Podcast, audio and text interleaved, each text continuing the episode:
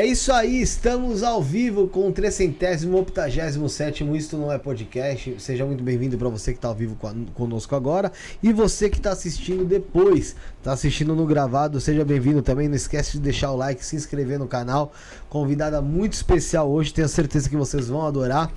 É, mas antes disso, eu quero falar para você do Origem Studios. Você que está procurando espaço para fazer seu podcast, para você fazer seu programa, vídeo aula, quer tirar aquela ideia do papel, o lugar certo é o Origem Studios. Então entre no Instagram, arroba Origem Studios, ou também através do WhatsApp 11977647222, 11977647222. É, dá as boas-vindas para quem está comigo na mesa para o Bruno. Boa noite, boa noite a todos. Rafael. Boa noite, Felipão. Tamo junto. Boa noite a todos. É isso aí. Rick, Henrique, ali nos botões, é, na, na técnica, Josiel Cândido, o Renan Moraes. Moraes. Moraes. Flávia. Flávia conosco também. Sarinha My Love que tá em casa. Todo mundo que acompanha, que colabora, que nos ajuda aqui com isso no podcast. E nossa convidada muito especial hoje. É, é um prazer falar. falar. Prefere você, senhora? Você. Você? Não me chamar de senhora, não. um prazer falar com você, Rosângela Monteiro. Isso. Seja bem-vinda. Muito obrigado, obrigada pelo convite, Felipe. Diferente, vamos ver o que, vai acontecer hoje aqui. É, diferente, é diferente como a gente estava falando fora do ar, a gente tem uma temática mais voltada ali na parte mais é, espiritual, espiritualista, é, esotérica, espiritualista, uhum. né? E é uma coisa no, nova, às vezes, para o público que acompanha de, de menos data para cá, né? Então, vamos ver aí como o pessoal também vai reagir. Tenho certeza que o pessoal também se interessa por esse tipo de assunto, porque são assuntos que ficam em alta na mídia durante muito tempo, alguns Sim. se perpetuam ali por décadas e décadas é. e décadas. E você teve dentro, vivenciando boa parte aí desses assuntos. Todos, né? é, quase todos. Então, Rosângela, de de cara, uma pergunta muito clichê, mas é, como é que foi que você começou? Como você se interessou nessa área para se tornar uma perita? É, então, isso já faz muito tempo, tá? Foi lá na década de 70, 79, eu estava com 19 anos. É, o que eu tomei conhecimento foi de um concurso no Instituto Médico Legal, né, aqui de São Paulo. Só existia aquele instituto, que é o Central, né, lá na Doutora Arnaldo.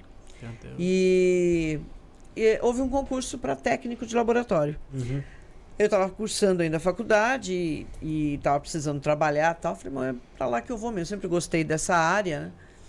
E já tinha feito um curso de análise clínica. Falei, bom, então vai ali. E, é, e aí foi uma surpresa, né? Porque todo mundo já tem uma ideia o que é o IML. Sim. Né? Hoje ainda o pessoal já sabe o que é perícia, Instituto de Criminalística, mas na ocasião eu nunca tinha ouvido falar. Agora, Instituto Médico Legal, tudo bem. É, bom, passei no concurso, entrei lá como técnico de laboratório, foi meu primeiro contato né, com esse mundo forense, que eu nem tinha ideia. Tá? Eu nem sabia que tinha perito, porque eu entrei lá como técnico de laboratório. 19 anos. 19 anos, é. Mas, mas você, você nunca tinha tido nenhuma curiosidade dentro desse assunto?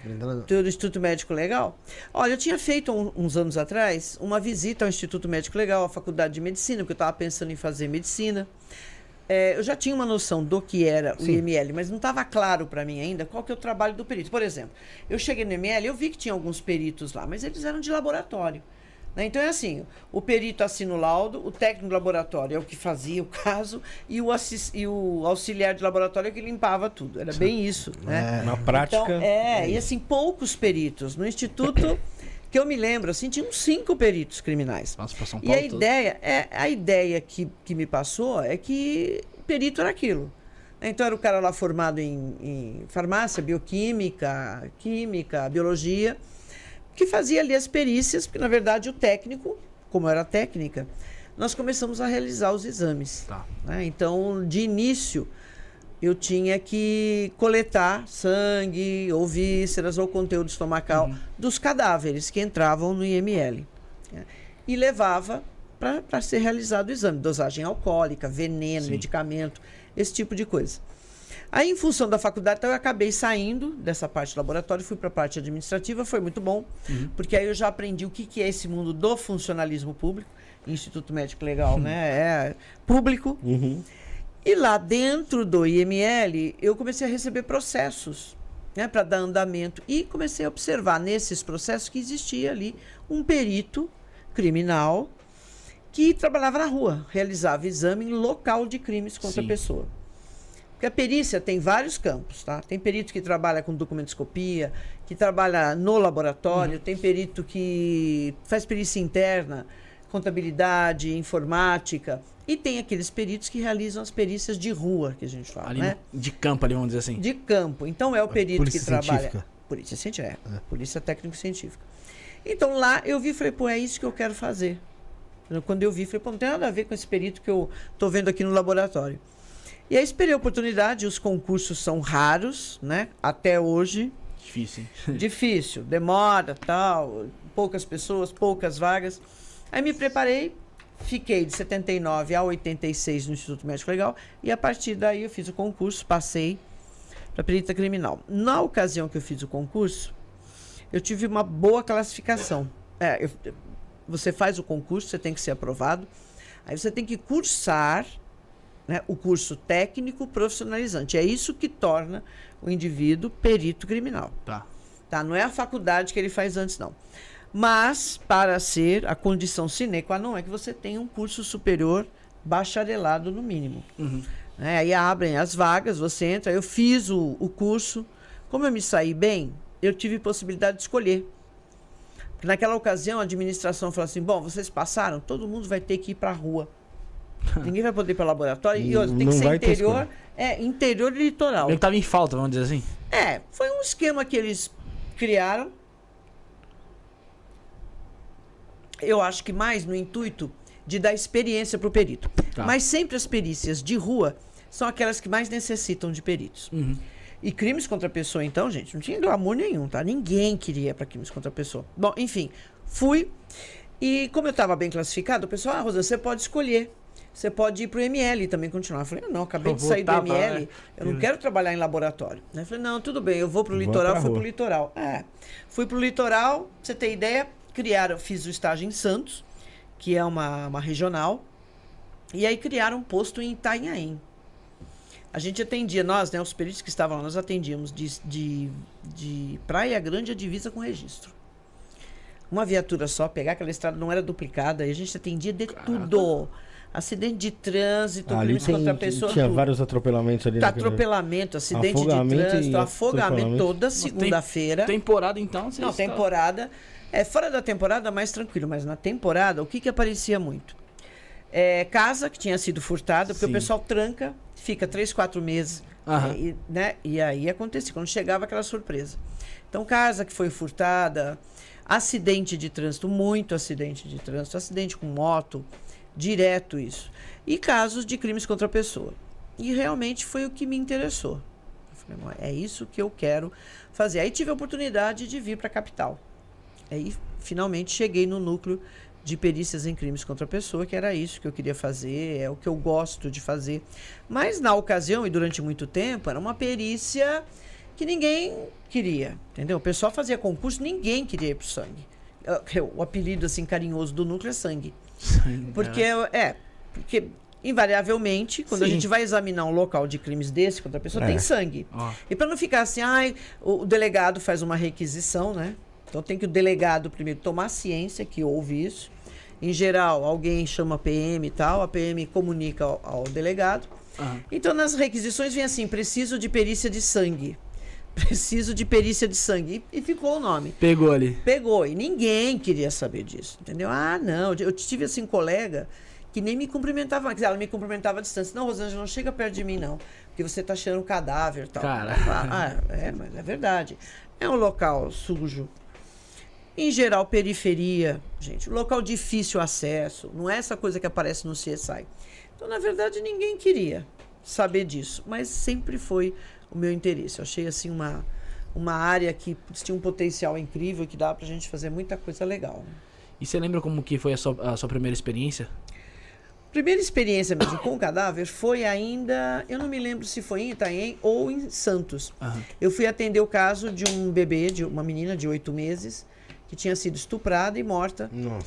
na, na casa dela. a Bom mãe, começo, bom começo. bom começo, né? Bom então, a mãe foi fazer qualquer coisa na rua e deixou o irmão, Sim. o tio da menina lá. E ele estuprou a menina, evidentemente, uma menina de oito meses, morreu. Ele voltou a colocar a roupinha nela, então deixou ela no berço e saiu. A mãe voltou, olhou o bebê lá, falou, ah, ela tá dormindo, né? Mas ela achou estranho. Depois ela falou, mas por que essa menina não acorda tal? Quando foi ver, quando ela foi mexer, era sangue. E aquela situação, né? Então esse foi o primeiro caso que eu atendi.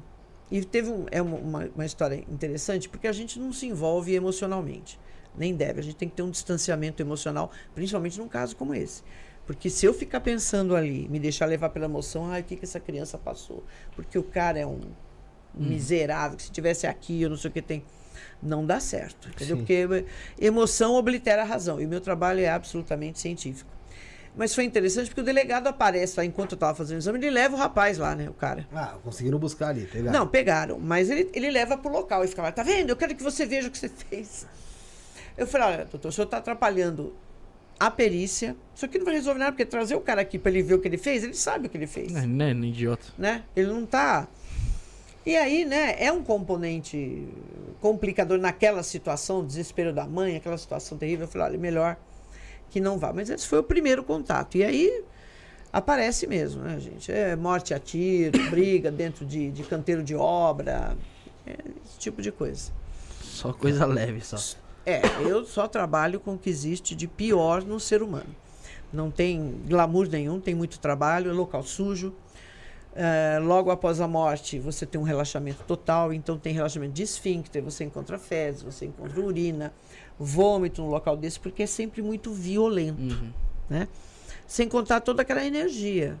Porque ali que você tem energia do quê, gente? De raiva, de Desespero, ódio, de Medo. desespero, é, de desespero, de medo.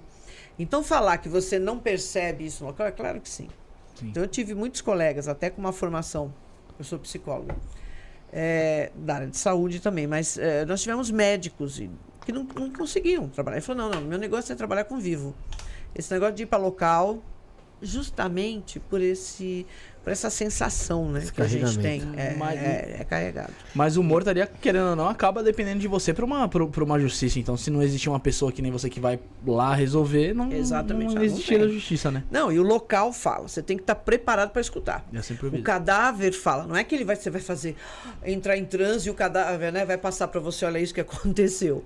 Não é isso, mas através das lesões que eu encontro nele e de todos os outros vestígios do local, eu consigo estabelecer uma dinâmica e chegar à autoria. Por isso que não pode misturar emoção com razão ali, né? E, e levando isso em conta, Rosângela, você já atuou em vários casos aí de repercussão na mídia. Sim. E, poxa, às vezes a gente vê que a mídia eh, constrói uma narrativa ali pra, eh, pra colocar a culpa em alguém. Só que como que você faz pra não se contaminar com essa narrativa eh, e, e exercer o seu trabalho ali sem, sem deixar essa- esse sentimento ali dominar você? absolutamente não dou a menor importância.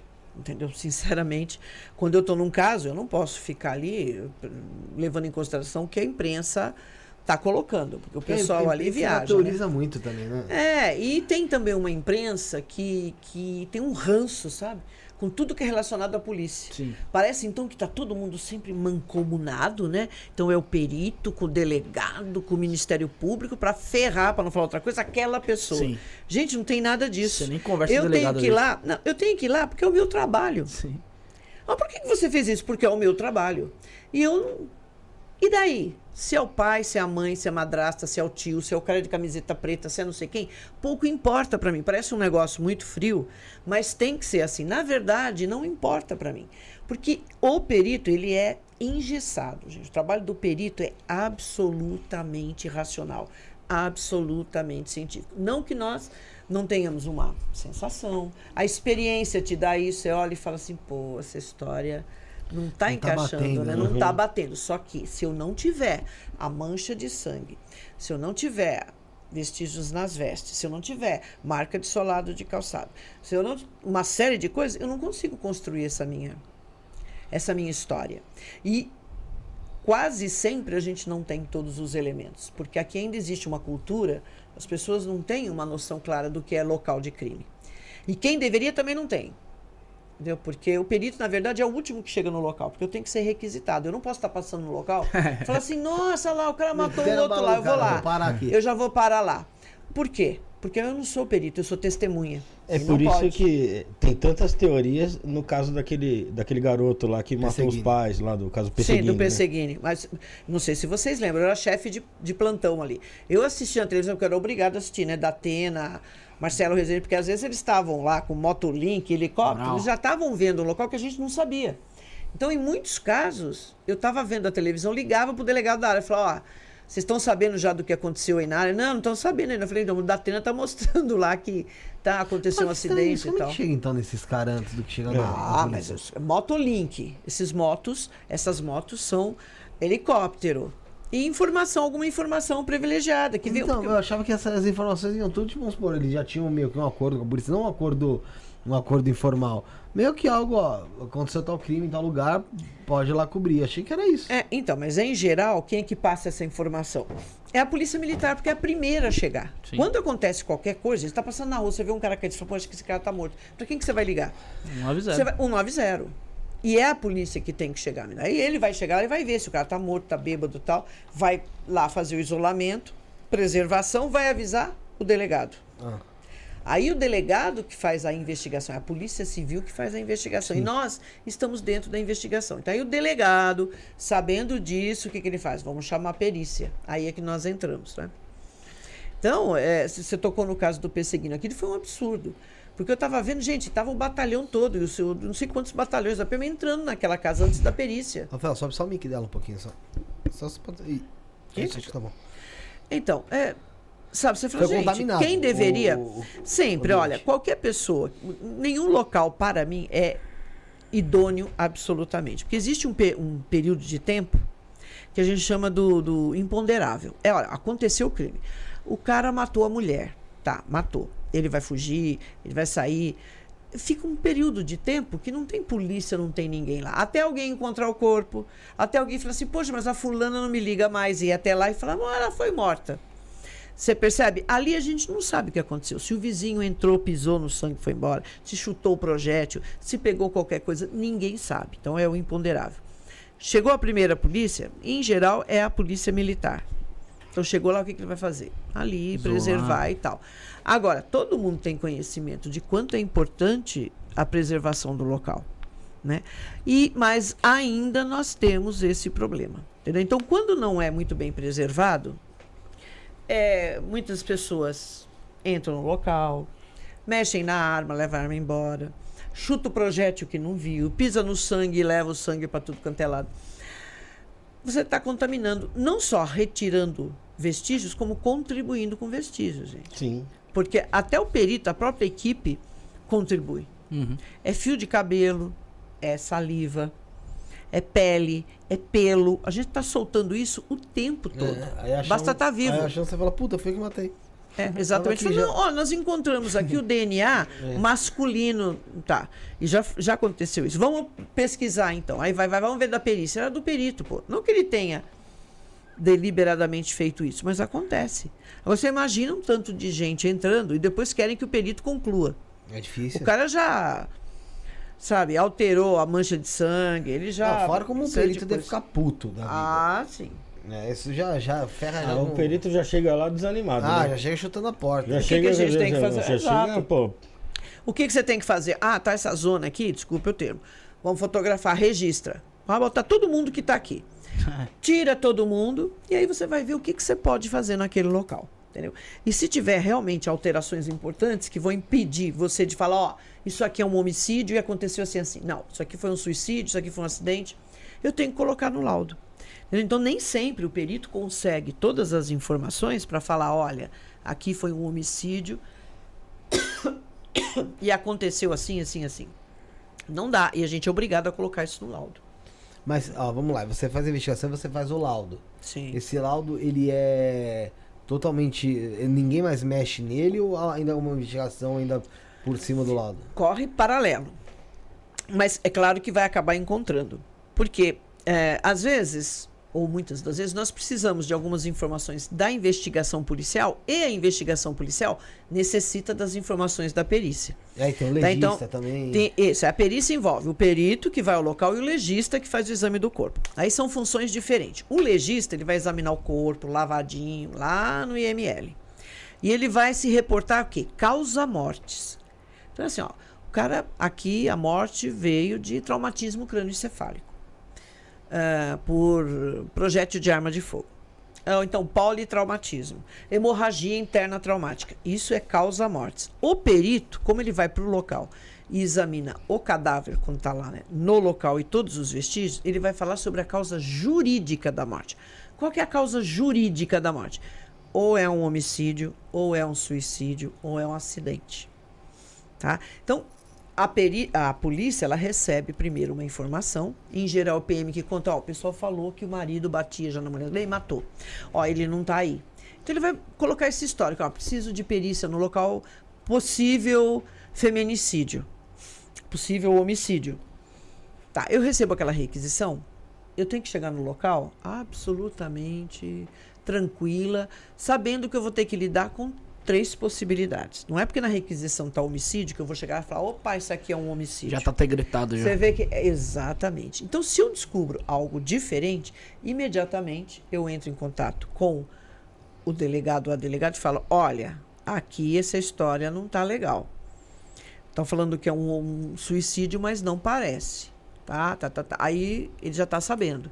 Então, ali o que, que ele vai fazer? Ele tem que reunir todas as testemunhas, vai ouvir as partes etc. E em torno de um mês, pouco, sai o laudo. Né? Mas isso não quer dizer que você não possa já passar. O perito não passe essa informação para o delegado. Para ele até conduzir a investigação dele. Entendeu? E também a gente pode, de repente, precisar de uma informação que a delegacia tem. Entendi. Ó, sobre esse, sobre esse ponto que você falou bem no início, que a- a- o morto fala, né? Já aconteceu alguma vez você chegar em algum local e a pessoa que foi assassinada, alguma coisa do tipo, ter deixado algum tipo de, de pista de quem foi que tava com ela ali naquele momento, tentando fazer algo com ela? Deliberadamente, algo que a gente perceba que ela falou, ah, ela quis deixar O isso. culpado. É, é, é difícil você Pensar nisso na hora do. né, conseguir e chegar a essa conclusão. É, eu digo isso em Mas casos já de tem pessoa que casos- já tem uma ameaça e a pessoa tá. Exato. Então, o que que acontece? Tem gente que já avisa até, olha, se eu aparecer morto, foi a minha mulher, tá? Tem muito disso. Em geral, um amigo, um vizinho fala, olha, ele já estava falando aí que se ele... Agora mesmo a gente estava comentando sobre um caso, que foi a mulher realmente que matou o cara. Ele falou, olha, se eu aparecer morto, foi a minha mulher que me matou. E o cara chegou todo arrebentado no vizinho. Falou, "Ó, isso aqui foi ela que fez comigo. As pessoas acham que só, né, os homens, claro, que é uma maioria, que agridem as mulheres, mas tem mulheres que agridem homens também. E é um negócio bem diferente, né? Porque é muito mais difícil de acontecer. Mas esse indivíduo chegou arrebentado. Passou dois dias e ele estava morto. Entendeu? Então, Caralho. é um recado. Ou tem gente que hoje, com os recursos, você bota para gravar, você filma. Entendeu? Então, hoje a gente tem recurso para isso. Mas o cadáver fala independente dele querer deliberadamente contar ou não. Ele fala através da posição e situação que ele se imobilizou. Ele fala através das lesões. Ele fala através dos fenômenos cadavéricos, aqueles que começam a ocorrer depois da morte. É, ele faz parte de um todo. Ele não é algo separado, ele é um vestígio a mais. E aí você tem que relacionar aquilo que você está vendo no corpo com o ambiente. O que, que tem lá? Pô, ele tem, um, é, ele tem ferimentos todos que parece que ele levou uma paulada. É tudo ferimento contuso. Né? Então, o que será que pode ter aqui? De repente você encontra, entendeu? Um taco de bilhar que o cara jogou do outro lado, uma marreta. Eu já peguei caso de marido que matou a mulher com a marreta, quer dizer, destruiu, né? Se eu não, o- o- a cabeça Não virou uma mais. massa indistinta. Você imagina alguém ficar marretando um cara forte, a mulher ali caiu, ele foi por cima dela e marreta. Você acaba Você- encontrando. Esse caso, você, você fez a perícia desse caso? Fiz. Fiz. Você foi faz chamada? tempo. Sim. Vai pro local. E a gente tem que estar Ele disposto. tava lá? Não, já tinha fugido. Não. Não me lembro se ele tinha fugido ou se já estava preso. Mas era, É. ele, ele pegou a mulher e. Ah, sim. sim. Na ocasião não tinha essa figura do feminicídio. Não se falava tanto em violência doméstica, mas é típico né, de violência doméstica. É, e aí a situação é feia. Você tem que estar preparado para atender qualquer tipo de local.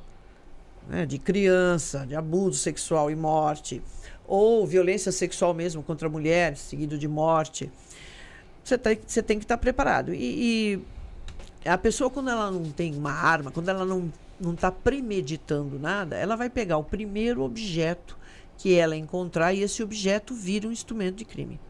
Celular é um deles.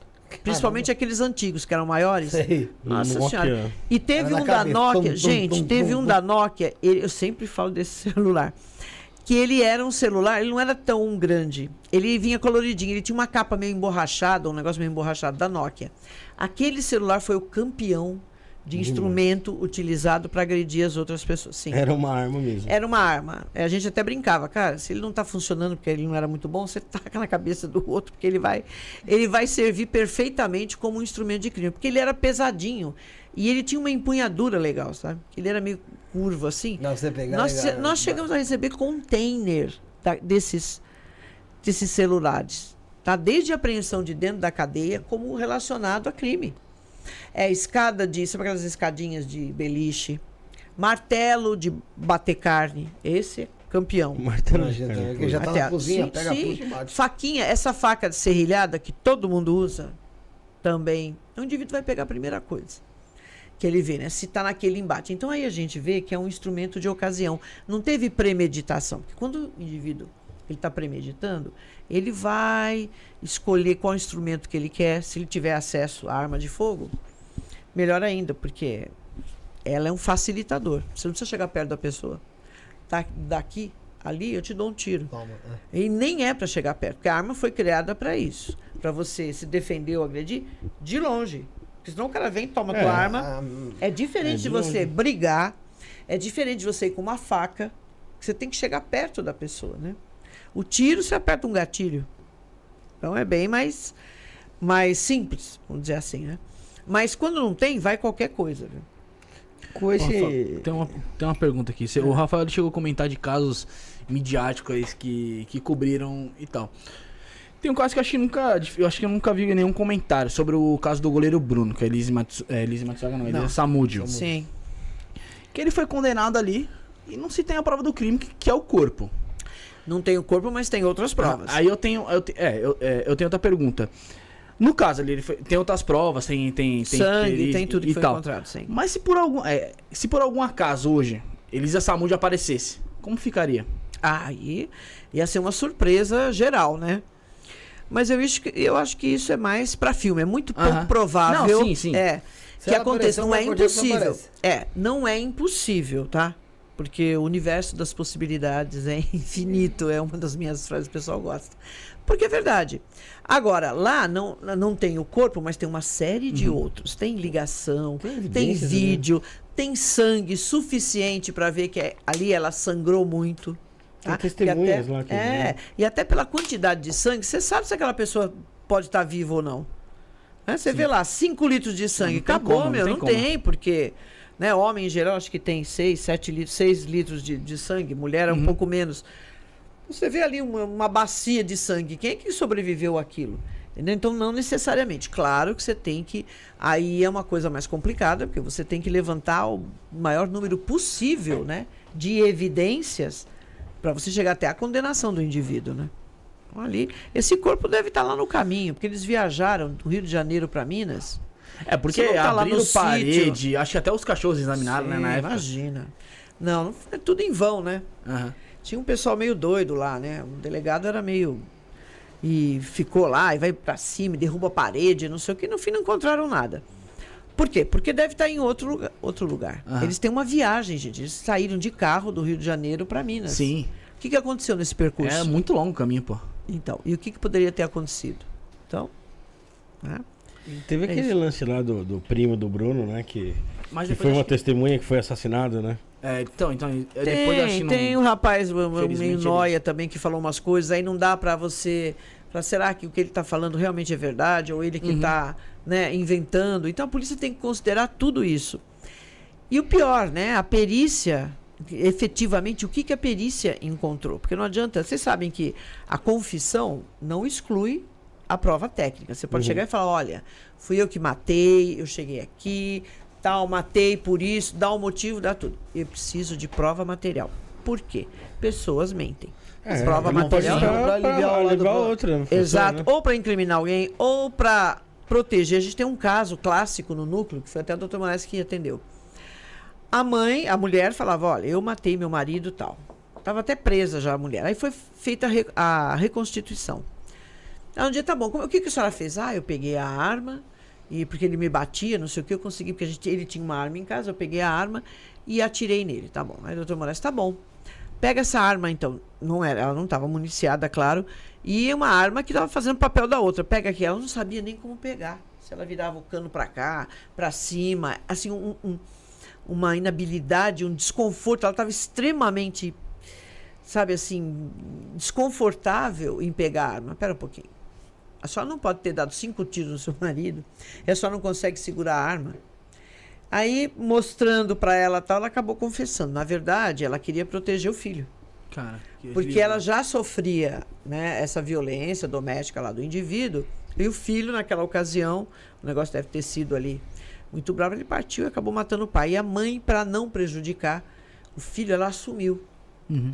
né? Então, esse é o problema da confissão, das pessoas quando contam tudo tal, né? Ó, tem mais uma pergunta aqui, Felipe. Quem mandou aqui foi o Cristiano. Abraço pra ele aí. Então façam como ele, se inscreva no canal que você consegue mandar sua pergunta. Deixe seu like também.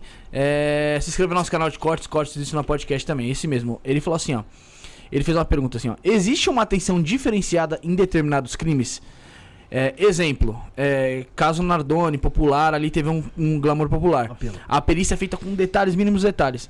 E quando morre o Zé do Morro lá, às vezes só se tiram umas fotos. É, olha, eu não posso falar por todo mundo, tá?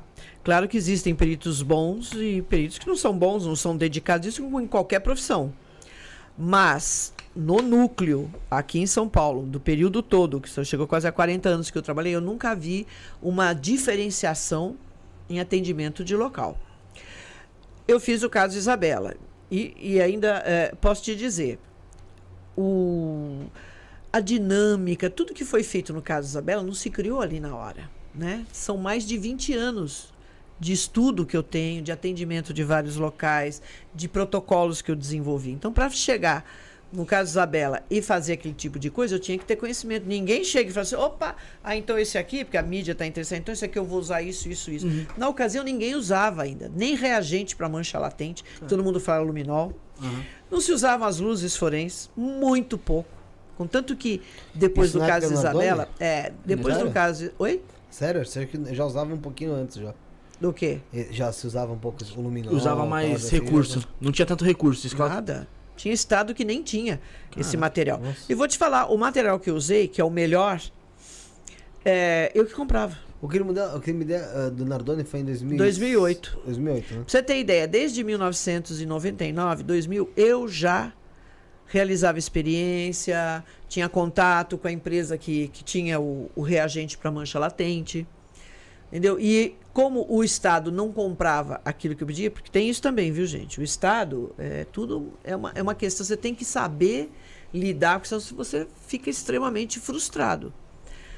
Porque para conseguir um material qualquer coisa assim, você tem que fazer um projeto. Aí esse projeto tem que ser acatado. Passa para um chefe, depois do chefe do chefe, depois do chefe do chefe, até chegar lá em quem tem o dinheiro. E aí ele precisa ter vontade política para investir nisso. Então, é outra coisa que eu falo sobre o funcionalismo, é o estilo de vida. Se você for ansioso, você acha que no, no funcionalismo você vai conseguir tudo isso, como é numa empresa privada, que também tem suas dificuldades, mas a coisa é embolada. Pra você ter ideia, eu comprava o material porque eu sabia que era o melhor. Ninguém usava. É, luzes forenses, estava no começo, eu tinha feito o curso. Isso que eu, eu sou xereta e fui atrás. Mas nesse caso de você... Hoje, hoje, então, depois do caso Isabela, a coisa expandiu. Sim. Eu acredito que todos os órgãos periciais do país têm todos esses recursos. O Ministério da Justiça, inclusive, montou uma maleta com todos os, os melhores equipamentos e materiais para que o perito de local possa desenvolver o trabalho dele. Até então, não. Eu examinei peça e tudo no chão, porque não tinha lugar próprio para isso. Nossa, então... Ah, em São Paulo, para você ver, né? Então você imagina outros lugares. Então o- esse caso assim de repercussão serve para isso. Especialmente o caso da Isabela, porque, gente- porque todo mundo ficou conhecendo, né? Agora, como é que os caras fazem isso? Como é que foi feita essa varredura com as luzes? A gente também precisa, quer dizer, aí quem é o cara que possibilita isso, fala, opa, é interessante, os peritos têm condição de fazer isso. Não estão fazendo porque não Sim. tem material. né? Mas não tem não, tá? Voltando à pergunta, não. Eu, assim, se for levantar os casos que eu fiz, que tem quase 20 mil casos nesses 44 anos, a Caraca. maioria é, a maioria é na periferia, é no esgoto, é o Zé lá da não sei da onde, não é ninguém maioria assim. É, eu tava, eu, eu tava vendo que né? acho que na época Exato. dos anos 90, acho que tinha uma chacina a cada três dias em São Paulo, era a cada dois dias, mano. É, o negócio um- era complicado, um- mano. Uma passagem de ano, dia primeiro, só num local que eu fiz, eu passei assim o dia todo atendendo locais com cadáveres. Só em um tinham seis cadáveres para examinar. No ano novo, dia primeiro. E assim, sabe? Num lugar lá, periferia, você não enxerga, não tem nada nem para você limpar o cadáver. É aquela situação. Então, a maioria dos casos são assim. Você precisa realmente ter experiência nisso para quando chegar um caso que tem uma cobrança tão grande, né? Você tem condição de desenvolver o trabalho. Mas o trabalho é desenvolvido para todos. Agora, eu não posso falar pelo Sim, profissional, porque isso também é muito de cada um. Uhum. Você pode oferecer tudo. Se o indivíduo não quer, ele quer fazer o feijão com arroz, ele vai fazer feijão com arroz. Eu não vou ficar, porque isso aqui você casa com o cara. E realmente é. Entendi. Você pegar um caso desse e você se comprometer em um caso que chama atenção, a tua vida inteira você vai falar sobre isso. Entendi. É, é- é- é Você tá aí, prova viva. A gente vai. Galera, a gente vai passar um, um anúncio de um colaborador nosso. Rapidinho, um minuto aí, um minuto e pouquinho, a gente tá de volta. Fica com a gente aí, acompanha. Rick, é, põe no ar a Templo Avinash.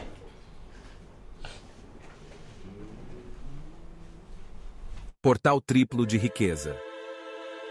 Boone, Série e Belial são diamonds que vão te trazer muito destaque.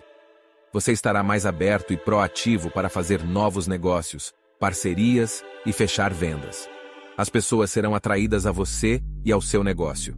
Você aproveitará o fluxo de movimentação que os diamonds e suas legiões farão na sua vida, e o resultado será sucesso e riqueza. Boone promove riqueza e destaque. Série promove abundância material e agilidade. Belial promove status e ascensão financeira. Rito coletivo, 300 reais. Firmado por 30 dias e um pedido. Rito individual, 1.500 reais. Ficará firmado por seis meses com até seis pedidos. Pagamento por Pix ou cartão de crédito direto pelo site temploavinash.com.br barra loja. Templo Avinash. Templo de Dianos, Lilith, Kimbanda e Goetia.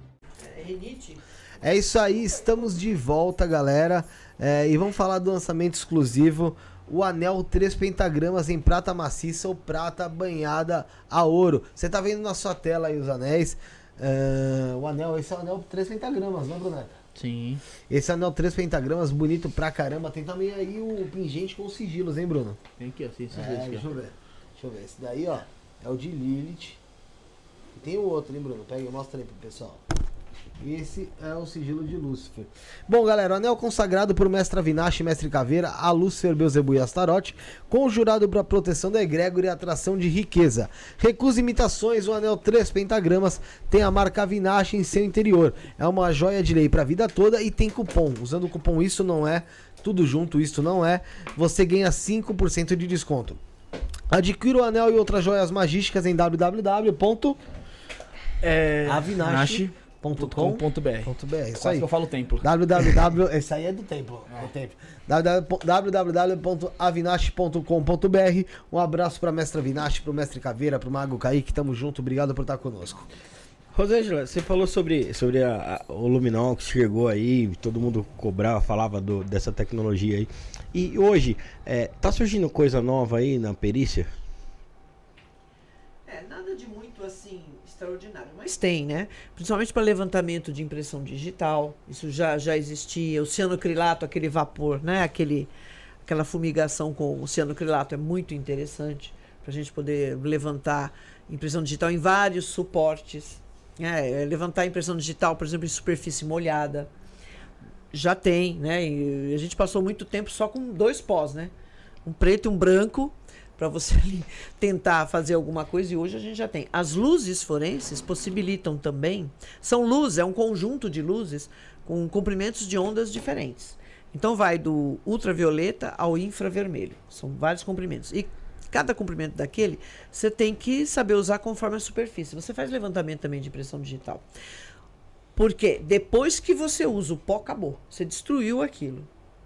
Já aquela superfície já está destruída. Então o ideal é você fazer o levantamento com as luzes e depois usar ali o que for melhor para levantar aquela impressão, né? Hoje, por exemplo, ah, quando eu iniciei lá o núcleo, é, era o luminol, o luminol isso é marca, viu gente? É, dos Estados Unidos. Era assim, muito ruim.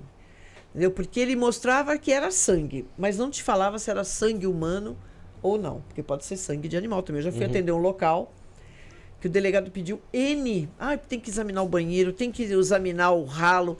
E era tudo sangue de bicho, de galinha.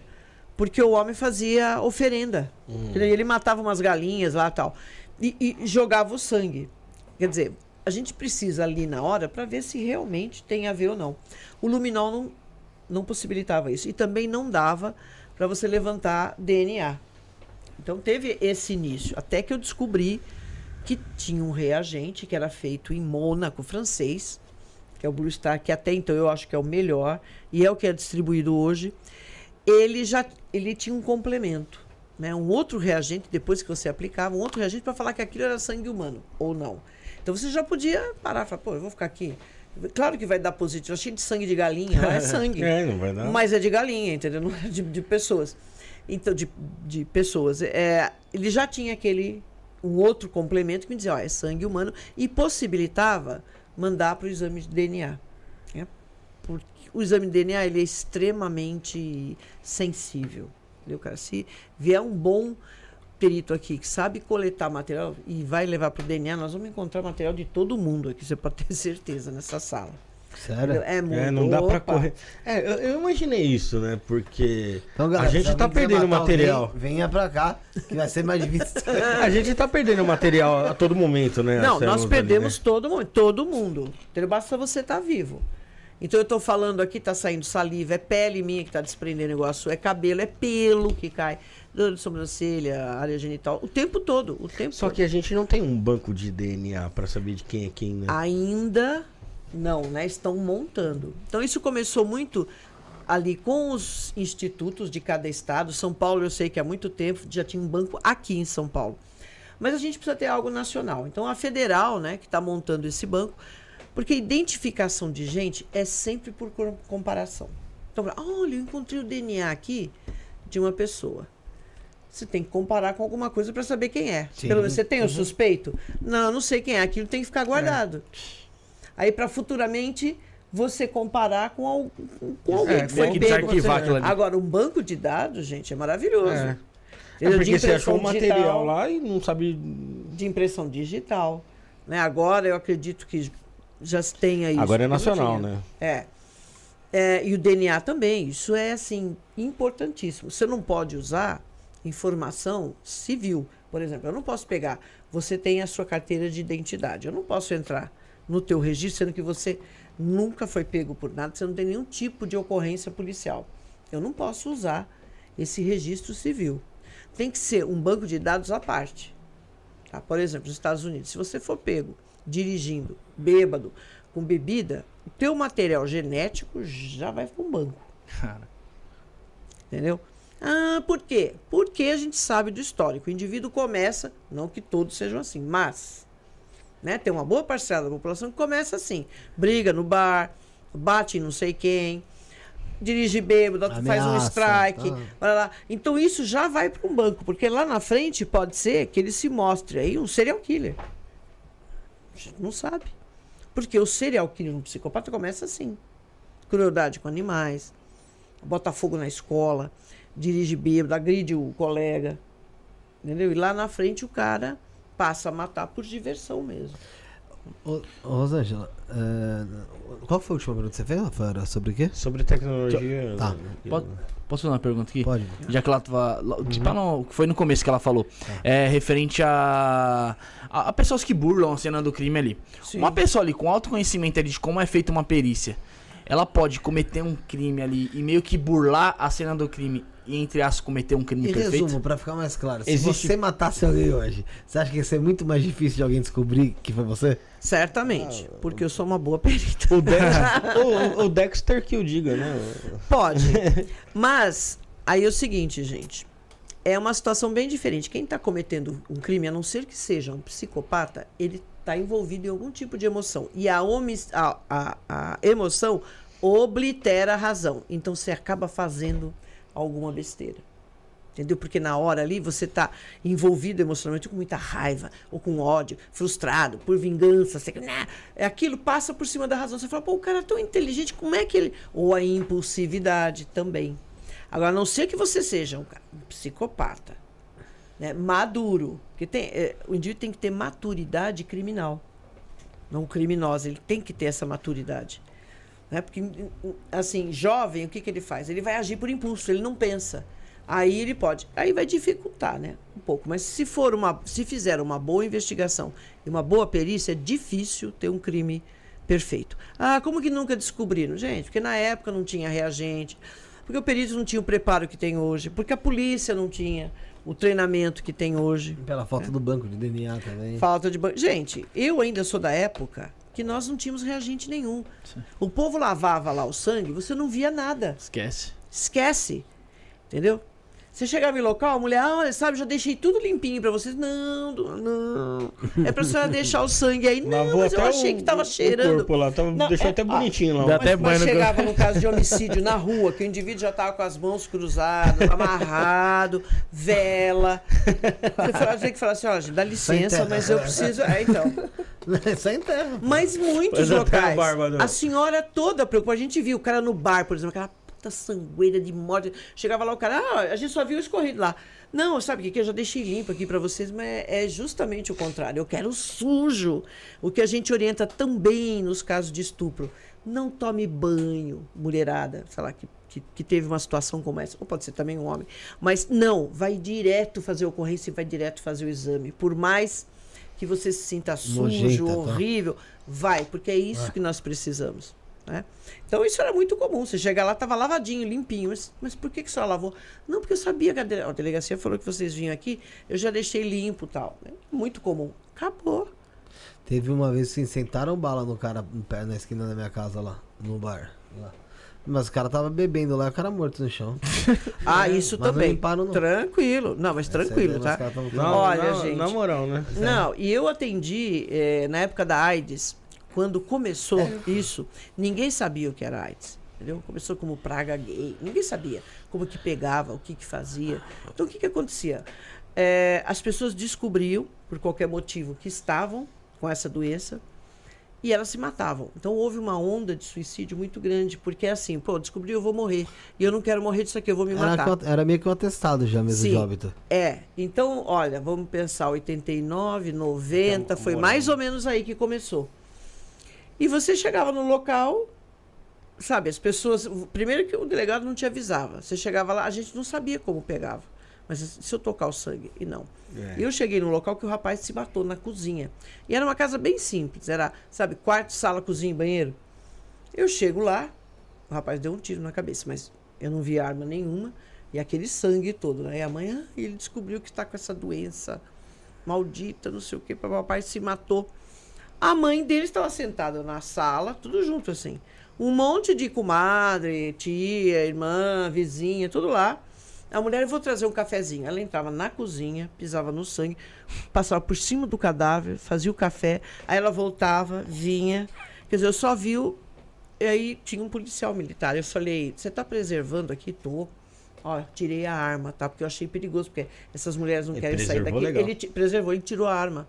Gente, se você tira a arma de um local, tá o que era suicídio vira homicídio. É. Aí ele veio mostrar pra mim. Não, isso aqui fica com a senhora. Eu falei, comigo não. Porque o perito, ele só pode considerar aquilo que efetivamente ele vê. Porque até então. Eu não vi. Sabe o que você vai fazer? Levar lá pro delegado. É isso que eu tenho que falar. É, porque até então, quem disse É. que o cara não tava com, com- incomodado com alguma coisa, não foi que sentou-lhe a bala na Eu cabeça? não sei. Então, eu não vi. Aí eu tive que explicar pra ele. Falei, olha, aqui é o contrário do que você fez. Você deixa a arma, pega esse pessoal e põe pra fora. põe fora. Com muita educação, você vai explicar, fala assim, dona, a senhora vai tomar o café, ela vai na casa da sua amiga, da vizinha, a senhora faz um café pra ela aí? Não aqui. E a gente observava muito isso, né? Coturno do PM também que entrava no local, você via toda a marca de solado, pisou. Porque eu também já sou muito antiga, né, gente? Eu comecei com isso lá na década de 80. Então eu vi toda essa transformação. Hoje já está melhor. Porque ó, de tanto a gente falar, falar.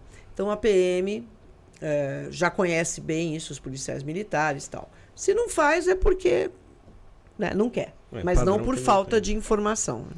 Interessante. E, ô Rosângela, é, nesse tempo os crimes vão mudando também, né? A gente vê que tem crimes aí que vão entrando na moda e vão entrando, né? E a- você citou ali, por exemplo, ali os crimes nas escolas. O que, que você acha que tem que ser feito para evitar esse tipo de crime? Que é uma situação Fechar as escolas. né? Olha, gente, eu sei que não, o que não é para fazer, primeiro, vamos falar, professor não tem que ser especialista em artes marciais. Porque eu ouvi tanta bobagem, não, os professores agora vão ter que ser especialistas em cara, artes marciais. Se, se o professor tivesse uma arma, não- É, não, porque nós vamos colocar uma porta rotatória na escola. Gente, pelo amor de Deus, você vai pegar professor de 60 e poucos anos, que seja de 40 ou 30. É o que uma professora falou, gente, eu sou professor de biologia. Eu tô aqui para dar aula de biologia. Eu tenho que saber o que se passa na cabeça da. Então, o que acontece? Vamos falar do, do básico: família. Família. Quem que está 24 horas com aquela criatura? A família. família. Vamos falar desse caso aí que aconteceu na Vila Sônia, que fala que a Vila Sônia ali, que o menino. Tá, esse menino já, já tinha dado um problema terrível em outra escola, lá do Tabuão. Ele já pôs na rede social que ele queria matar o indivíduo com todas as palavras e tal. O que, que a escola falou? Opa, pera um pouquinho. Você está colocando aqui que você vai matar seu amigo? Você não não tem mais condição de continuar na escola. Seu filho está expulso daqui. E foram fazer um boletim de ocorrência. Teve uma atitude. O que, que aconteceu? A família pegou aquela criatura e falou assim: não, vamos botar em outra escola. Avisou a escola que o menino já tinha esse problemão? Não mandou histórico. Não, não mandou histórico e não falou nada.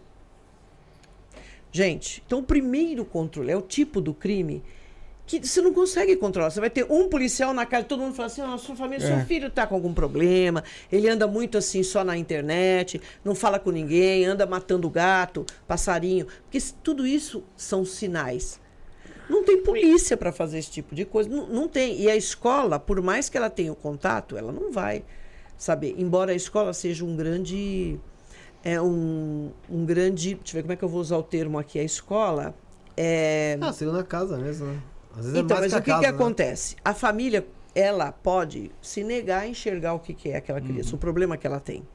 né? Mas quando chega na escola, a professora observa, porque ele vai bater no amiguinho, ele vai falar que vai matar não sei quem, ele se diverte de machucar o outro. Então ela vai chamar a família e falar assim: olha, pais, é, precisamos conversar aqui. Então a escola é um ponto fundamental, mas tem coisa que passa batido, porque você não, não Sim, vê. mas a maioria das coisas, uma- pelo menos uma manifestação na parte infantil, você já percebe ali. Das pessoas que são pirocona quando, quando fica maior. Alguma coisinha Já tem um traço. Porque aí a né? gente Não é tem. não. Então, esses crimes de escola, gente, a gente tem duas possibilidades. Uma é que aquela criança ou aquele adolescente, ele tem um transtorno mental sério, em geral esquizofrenia. Então, é o que a gente chama de matador em massa. Isso é muito comum nos Estados Unidos. Mas também não é assim totalmente incomum aqui no Brasil. Não é que Sim. acontece toda hora, mas acontece. Ele vai e faz isso, o objetivo dele o que é? Ele, ele fica assodado por paranoia, mania de perseguição, alucinação, e acha que todo mundo da escola é inimigo dele e tal. Então ele vai lá, mata o maior número possível de pessoas na escola, num cinema, porque ele está completamente fora da realidade. Ele é um doente mental. E qual é o objetivo dele? Eu vou matar todo mundo e vou me matar. Então, se vocês fizerem um levantamento desses ataques em escola, principalmente nos Estados Unidos, vocês vão ver a quantidade deles que mata meio mundo e se mata. Ou então deixa a polícia, se deixa matar pela polícia, Sim. independente da idade. Tem aqueles que acabam não se matando porque alguém foi muito rápido, ou a polícia chegou muito rápido, ou alguém da escola conseguiu, ou da escola do cinema, de onde foi, conseguiu ali dar uma segurada. Mas o objetivo dele, então, ele é um doente. Ele tem um transtorno mental. Que é o que a gente chama de matador em massa. Ele é um serial killer do tipo matador em massa. É, mas nós temos também um indivíduo psicopata, que aquilo para ele é uma brincadeira. Então precisa ter Coringa bem essa. É, precisa ter bem essa definição para saber com quem que você está lidando. Se ele tem um transtorno mental, ele precisa de tratamento. Embora o que ele tenha feito é horrível, tirou vida de pessoas inocentes, tá, lá, lá. se ele sobrevive, ele tem que ter um tipo de encaminhamento. Agora, o psicopata é outra história. Porque esse cara, ele vai só se aperfeiçoando. Ele não tem transtorno nenhum. né? E tem algum cara, tipo, que nem o Champinha, que acho que não se enquadra nenhum desses requisitos aí aqui. Não, ele é um como- psicopata. não tem como explicar ali. Não, ele é um psicopata. Ele é. Aquele é um Contanto que ele está psicopata. até agora, tá? Ele não, Nu- é mais, né? psicótico. Condições. Não, ele é um psicopata, um garoto que tinha uma manipulava muito bem quem estava ao redor. Ele criou um grupo ali de homens, homens feitos, não era ele que tinha 14 anos. Ele comandava aquela trupe lá, né? Aquele bando de homem Bando que de tinha otário. uma, né, de otário, claro, mas assim, é que se submetia às vontades dele, ele fazia o que ele queria. Ele é um indivíduo extremamente perigoso, né? Ver como é que vai ficar. E ele não é psicótico, ele não é esquizofrênico, ele é um psicopata. Teoricamente já era pra ele estar na rua, né? Ah, sim. tempo, né? É, já faz tempo. Agora, quem vai se arriscar? Você vai dar um laudo e botar esse cara Quem na vai rua? assinar? Você acredita que um dia ele saia? Ah, Aqui no Brasil, né, eu não, não acho Eu que, acredito que... que- ele saia só direto pro Não sei, não. cemitério. Hum, não sei, não. Viu? Aqui no Brasil sempre tem né, É alguém... tem, tem, tem muitas questões aí que as pessoas levantam sobre os hospitais psiquiátricos, né? Mas está um problema agora, Eu porque que saiu uma, uma decisão do CNJ que tem que acabar com os hospitais psiquiátricos, especialmente aqueles manicômios judiciários. E E, onde como? essas pessoas É vão eu estar? Vai botar na cadeia? Aí foi. Ah, os caras passam eles rapidinho. Não, dá pra Não, passar. tem que Aí ser pa- atendido nos Aí CAPs. loucura. Como você vai? Como é que você vai ter esse controle que esse indivíduo está Vai sendo vol- atendido no CAPS, que ele está tomando medicação? É, ele vai ter contato com outros que são verdadeiramente doentes mentais, mas que estão em tratamento. Você vai misturar isso, gente. É Não dá para entender é um- esse dar um tipo de coisa. Agora, é claro que da onde que surgiu esse movimento anti-manicomial? Da onde? Daqueles manicômios onde os indivíduos eram um depósito de gente Exatamente. precárias condições, aquele famoso Juqueri. Juqueri. e tantos outros aí, um no Rio de Janeiro. Claro, aquilo é um depósito de gente. Os caras não tinham, não se alimentavam direito, não eram cuidados, eram dopados o tempo todo, a família simplesmente Tinha abandonava. tortura, choques. né? É, eles usavam os tratamentos como medida de, de medida de repressão e não como tratamento, entendeu? Ah, esse cara tá dando muito trabalho, choque nele. Não que o choque não seja importante, ele tem que ser bem usado. Agora, o que a gente deveria fazer é melhorar esses hospitais, né? Com possibilidade do indivíduo ter ali um acompanhamento correto e ali ficar, vai ficar a vida toda, vai ou não, vai, mas dentro de um, não é simplesmente fechando. Aí você joga o problema para quem? Porque não tem. Pra Tá todo mundo pô. perdido Vai pra sociedade. mano. Quem vai pagar é nós que tá aqui. Né? Por aí. Acho que o Mania do Parque, o Maníaco do Parque é um que tá no... Não, ele tá na cadeia tá na cadeia mesmo? Tá na cadeia, psicopata. Mas tá pra sair também. Tá pra sair. Eu pra- tinha fila pra ele casar com ele. Quem, quem sai essa semana é o Misael Bispo. Ah, Acho- é, tá pra sair mesmo. Sai essa semana o Em regime Bispo. aberto. Não é então, gente, o que, que semiaberto. acontece? As pessoas falam muito, ah, aqui no Brasil lei, precisa ter a lei, porque a pena. Nós temos penas duras. Existe a lei. O que tem é o seguinte: o juiz fala assim, você vai cumprir 45 anos. 150 anos por todas as pessoas. Tá ok, vai para lá. Aí começam os benefícios. Criaram uma série de benefícios que, que qual é a sensação que a gente tem? O cara comete um crime bárbaro, depois de 10 anos ele está na rua. Tá na rua. É, mais ou menos Qual é a isso. sensação que, que É acontece? de impunidade. de total. impunidade total. Quer dizer, quem na verdade vai cumprir pena perpétua é a família da vítima, porque eles sempre vão estar lá ligados àquilo, né? Com essa sensação que não tem justiça, tal. Então é um problema sério isso, que deveria ser alterado. Agora, quem deveria fazer isso? Quem elabora as leis. É lá no Congresso que tem que ser resolvido. Juiz não cria lei, nem eu, nem o pessoal de lá. Aí tem uma série de interesses, ah, mas eu vou criar lei que vai me prejudicar? Ou que vai Pois é. prejudicar? minha- Se você pensar assim, do- doutora, Ah. tem uma, uma pergunta aqui na Mari Ellen. Ela É. falou, doutora, tem um relato familiar. Meus dois primos mortos de, mo- mortos de bêbados do bar. No bar, do nada, um acorda de cara, acho que dá de cara, né? com o irmão morto e é preso por matar o irmão, você acha que tem como descobrir isso? Ah, tem. Se ele foi preso por matar o irmão, deve ter ocorrido aí uma investigação policial. Todo crime tem investigação policial. E a perícia, né? Claro que dá. Né? Você vai. Primeiro, você tem que pegar o local. Posição e situação da vítima. Onde que estava esse irmão? Se ele matou o irmão, tem vestígios nele também. Sim. Eu não sei o caso, como é que foi aí desenvolvido, mas você levanta. Até se ele desferiu um tiro e está próximo, você encontra mancha de sangue no autor, você vai encontrar resquícios de pólvora na mão, você vai encontrar uma série de vestígios que coloca ele na cena do crime. É porque é diferente o indivíduo está na cena do crime passivamente. Vamos supor, aconteceu dentro da casa deles. Poxa, mas eu encontrei material do fulano. Ele mora ali. É óbvio que você vai encontrar. Agora, eu- o que eu preciso é colocar ele na cena do crime ativamente. Foi ele que segurou, foi ele que ajudou, foi ele que matou, né? Não dá.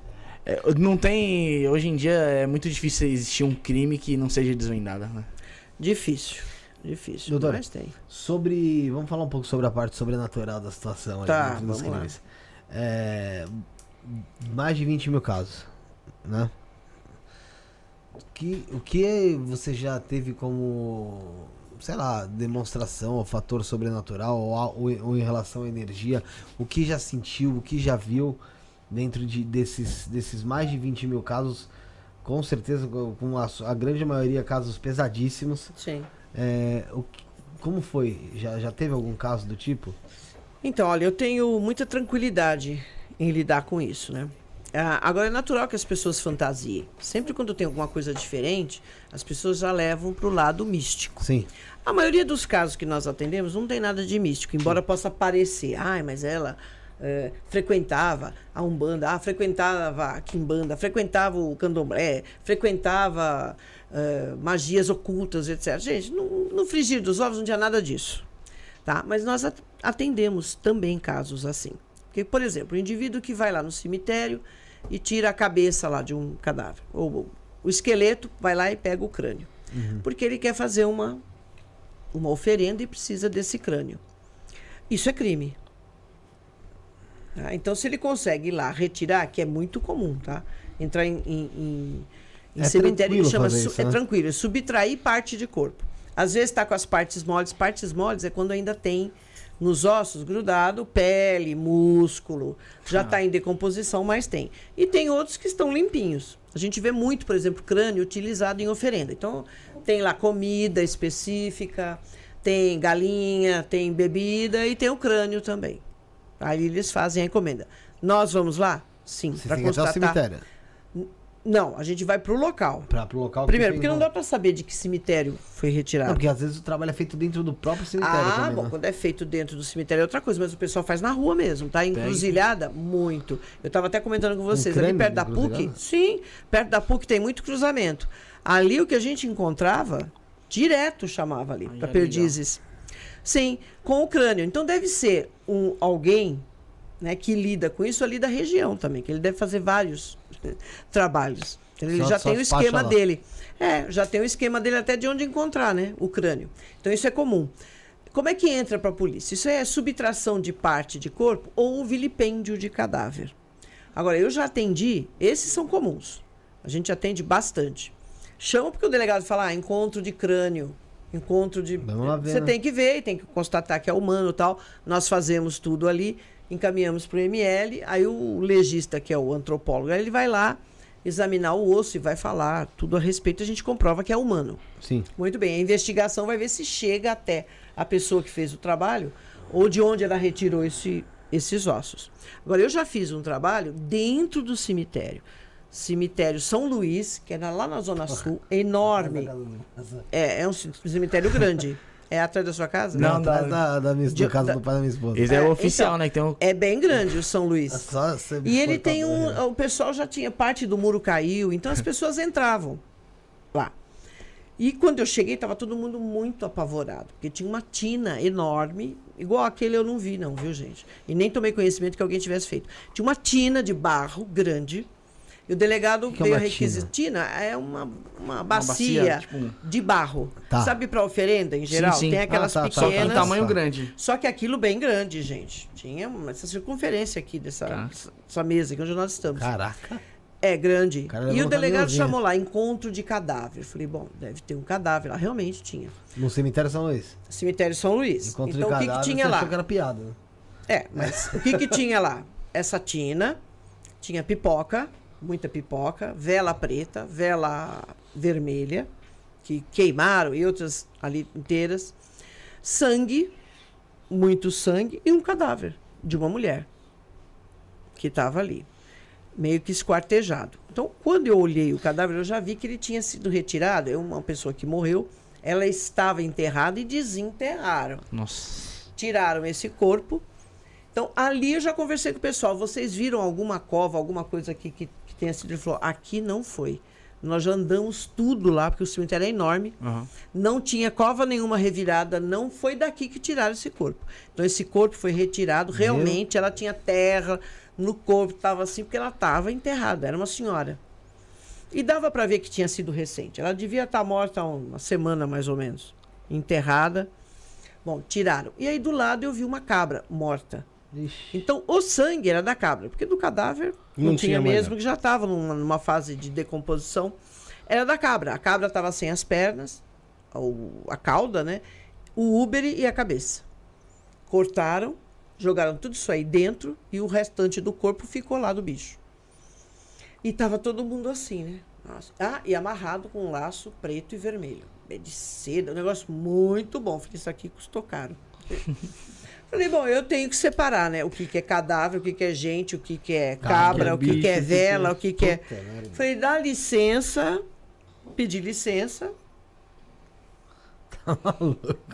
o pessoal aqui no chat tá adorando. Jornal tava lá, todo mundo, saí na primeira página, gente, do jornal. Perito examinando.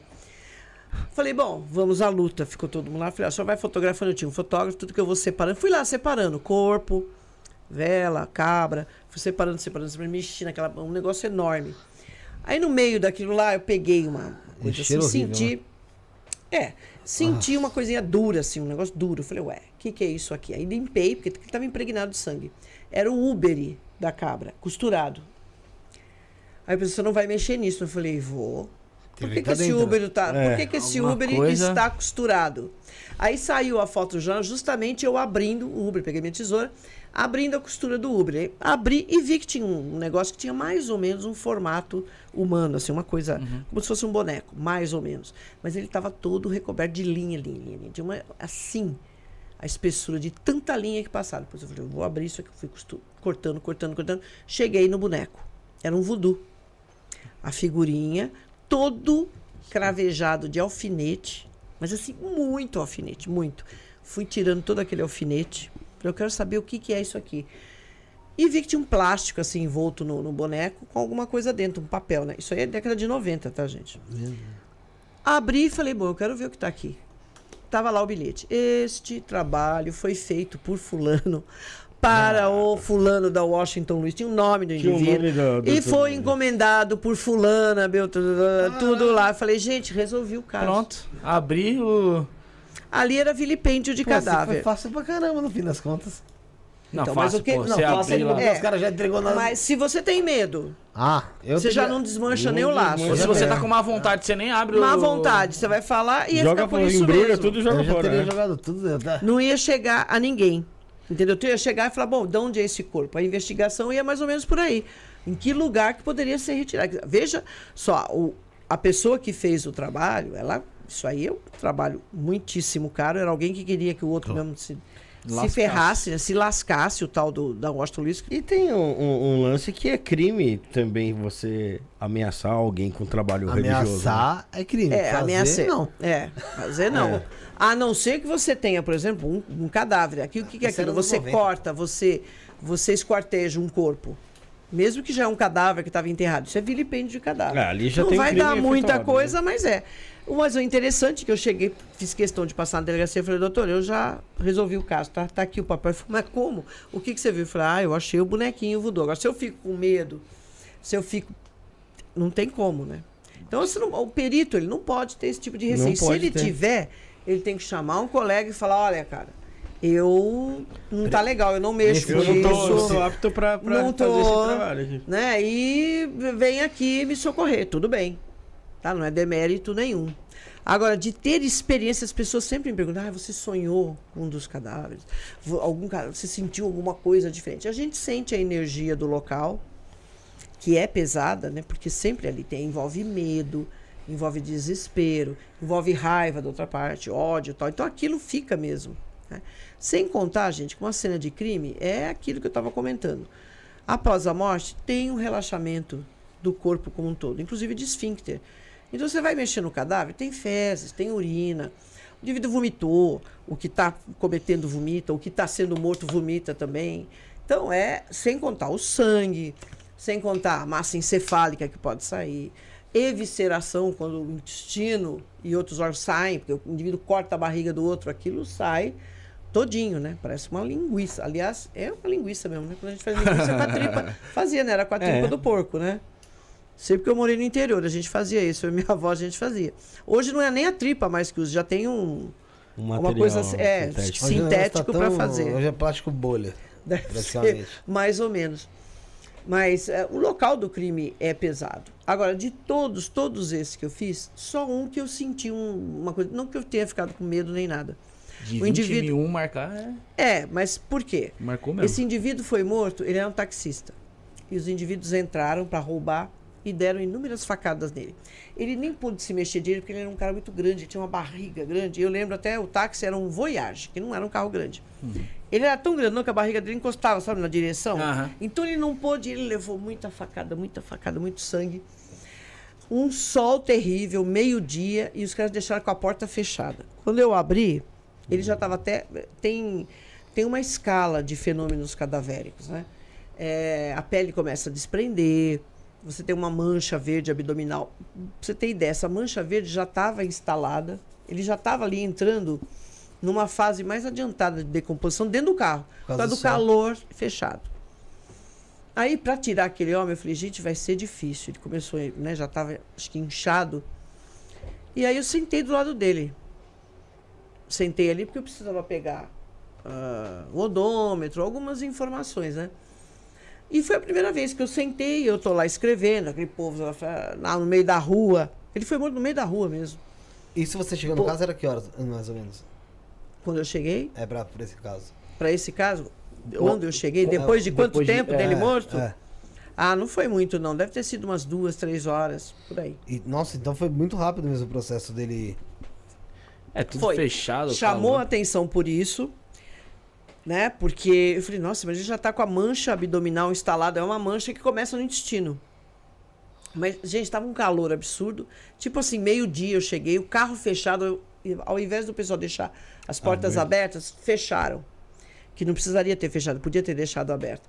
Tanto que foi difícil de tirar ele do, do banco. Então, antes de mexer, fotografei já tudo que tinha que fotografar, porque ninguém queria entrar no carro também, né?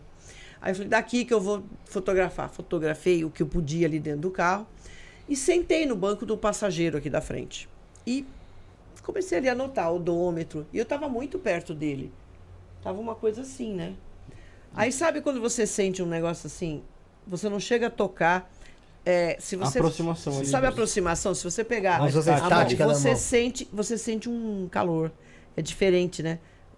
Assim, entre vivos. E eu senti com ele, porque eu cheguei perto dele, eu senti perfeitamente o calor, assim, como se, se ele tivesse. Ele estava morto, né? Aí eu falei, tá tudo bem, ok, eu tenho que fazer isso, né? Fiquei pensando, não falei, né? Porque se eu começasse a falar isso em local, todo mundo ia correr. Mas foi a única vez, mas eu conversei ali, falei com o espírito dele, eu sou espi- espiritualista. Falei, olha, eu estou aqui fazendo o meu trabalho, é, tá tudo bem, você vai ser encaminhado. Então, foi a única vez que eu senti aquele. Foi muito interessante, porque entre vivos, tudo bem, porque você É. tem um calor, se você aproxima, você sente o calor do outro, né? Mas não ali com o morto, né? Então, muito provavelmente ele estava ali, né? Por perto, né? Eu devia estar confuso, porque não sabe nem do que morreu, né? Tem muito disso, um acidente. As- os espíritos não sabem do que morreu. Nem sabe que morreu. Nem sabe que morreu às vezes. né? Nem sabe. Tem um filme legal, que já passou tantas vezes, que é o Não é o Lagoa Azul, não. hein? Não, Lagoa Azul. Tô não. brincando. É aquele que o rapaz morre e ele. É... Oh, meu Deus. Tem um que é. Com o Patrick Swayze. Ghost, aquele do outro lado da Ghost, vida. do outro lado da vida.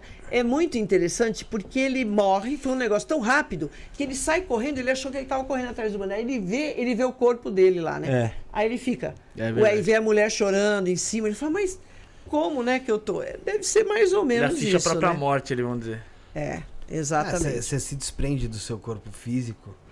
Né? Isso É, uma acho que tipo, fica meio. Exatamente, a pessoa. Aquele espírito fica ainda meio por perto, porque não sabe o que está Não acontecendo. sabe o que tá né? acontecendo, não sabe o que Mas foi a única experiência assim que eu vou dizer, ah, era meio diferente, né? Mas não que eu tenha O ficado. de restante foram mais energia mesmo, de local, assim. É, é, que a gente sente mais energia. Qual, qual foi o local mais pesado de energia que você acha que você pegou? Foi de uma mulher que ela foi morta, ela alugava, a casa tinha dois pavimentos. Esse chamou bastante atenção, assim, energia pesada.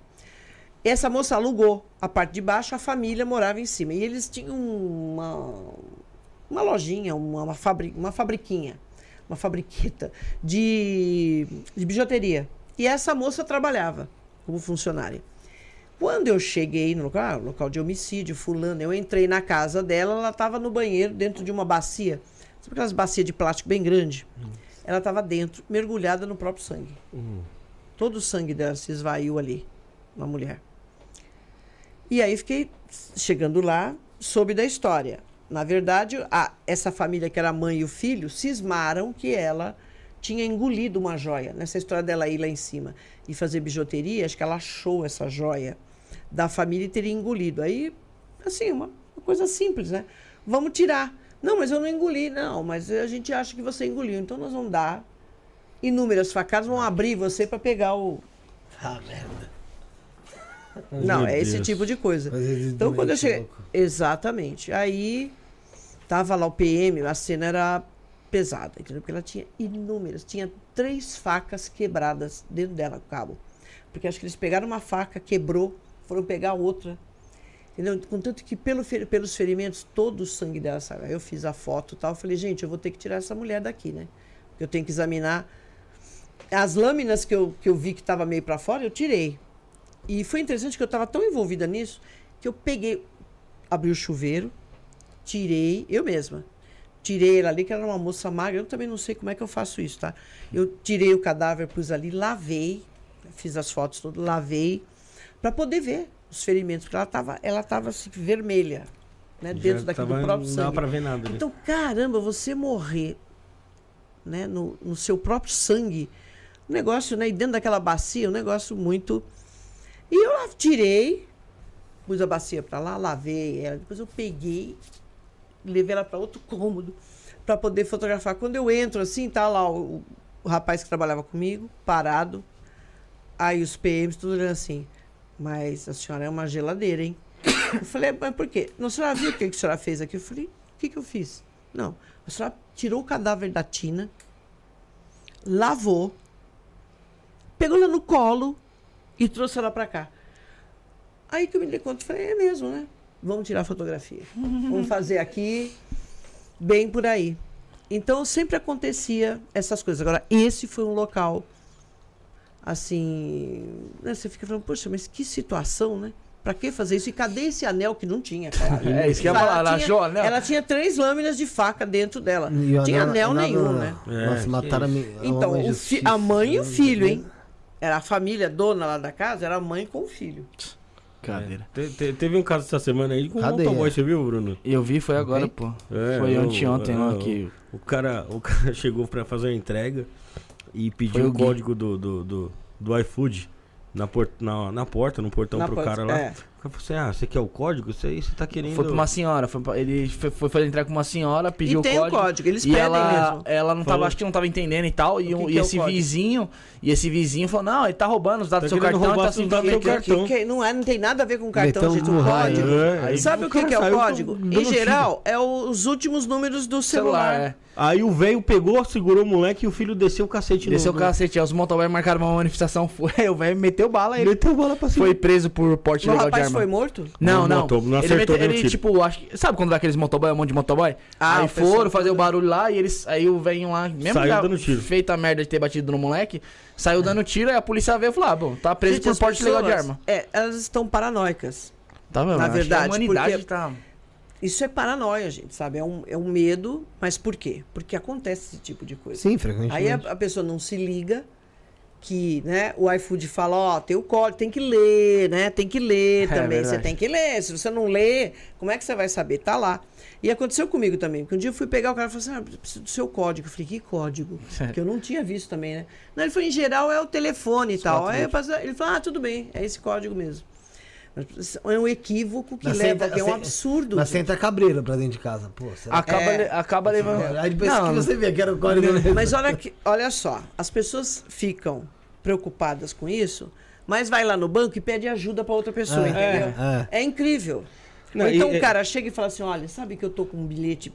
Gente, Premiado. essa história do bilhete, eu falei, gente, isso é tão antigo, eu era Tem um monte de criança. gente que cai. Uma criança. eu- Desses dias aí eu ouvi que a mulher caiu na história. Mas por quê? Porque ela vai ter uma vantagem. É. Ah, ele vai a 3 milhões, eu dou 3 pra ele, vou ficar com 3 milhões. Gente.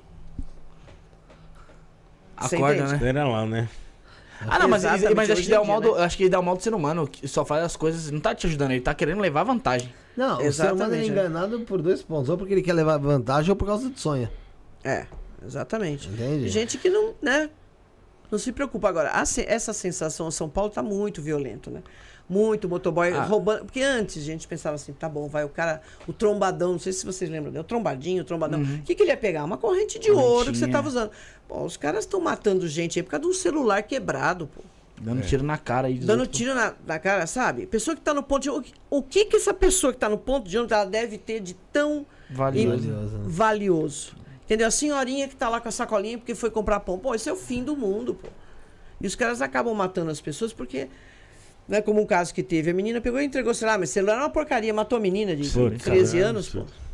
Como é que Agora- pode isso, né? Ah, pode, né? Não, como é? celular é uma Pode. merda, então eu vou te matar por isso. É. Pode. Quando- Vou te Pode, matar porque você é pobre. Quando eu morava, É. quando eu morava na, em Poá, um- num final de ano, numa virada de ano, um rapaz esperando no, no ônibus veio nessa mesma situação. Vinha assaltar ele, só que ele tava com fone de ouvido, aqueles fones que abafa, sabe? É. E ele não Ele ouviu, ouviu. o cara deu-lhe um tiro, filho, na, no crânio do cara.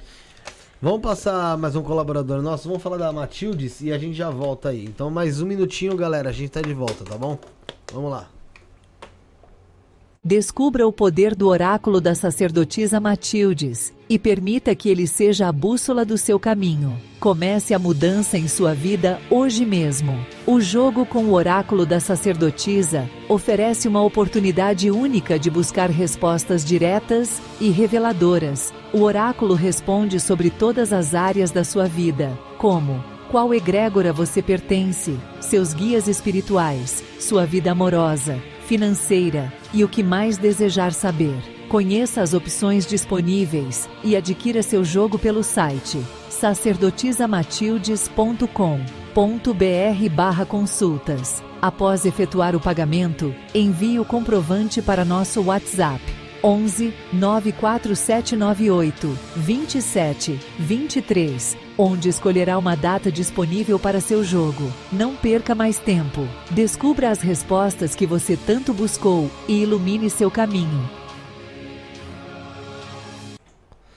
É isso aí, galera. Estamos de volta e você viu aí sobre a sacerdotisa Matildes. Então, entre em contato com ela no 11 94798 2723.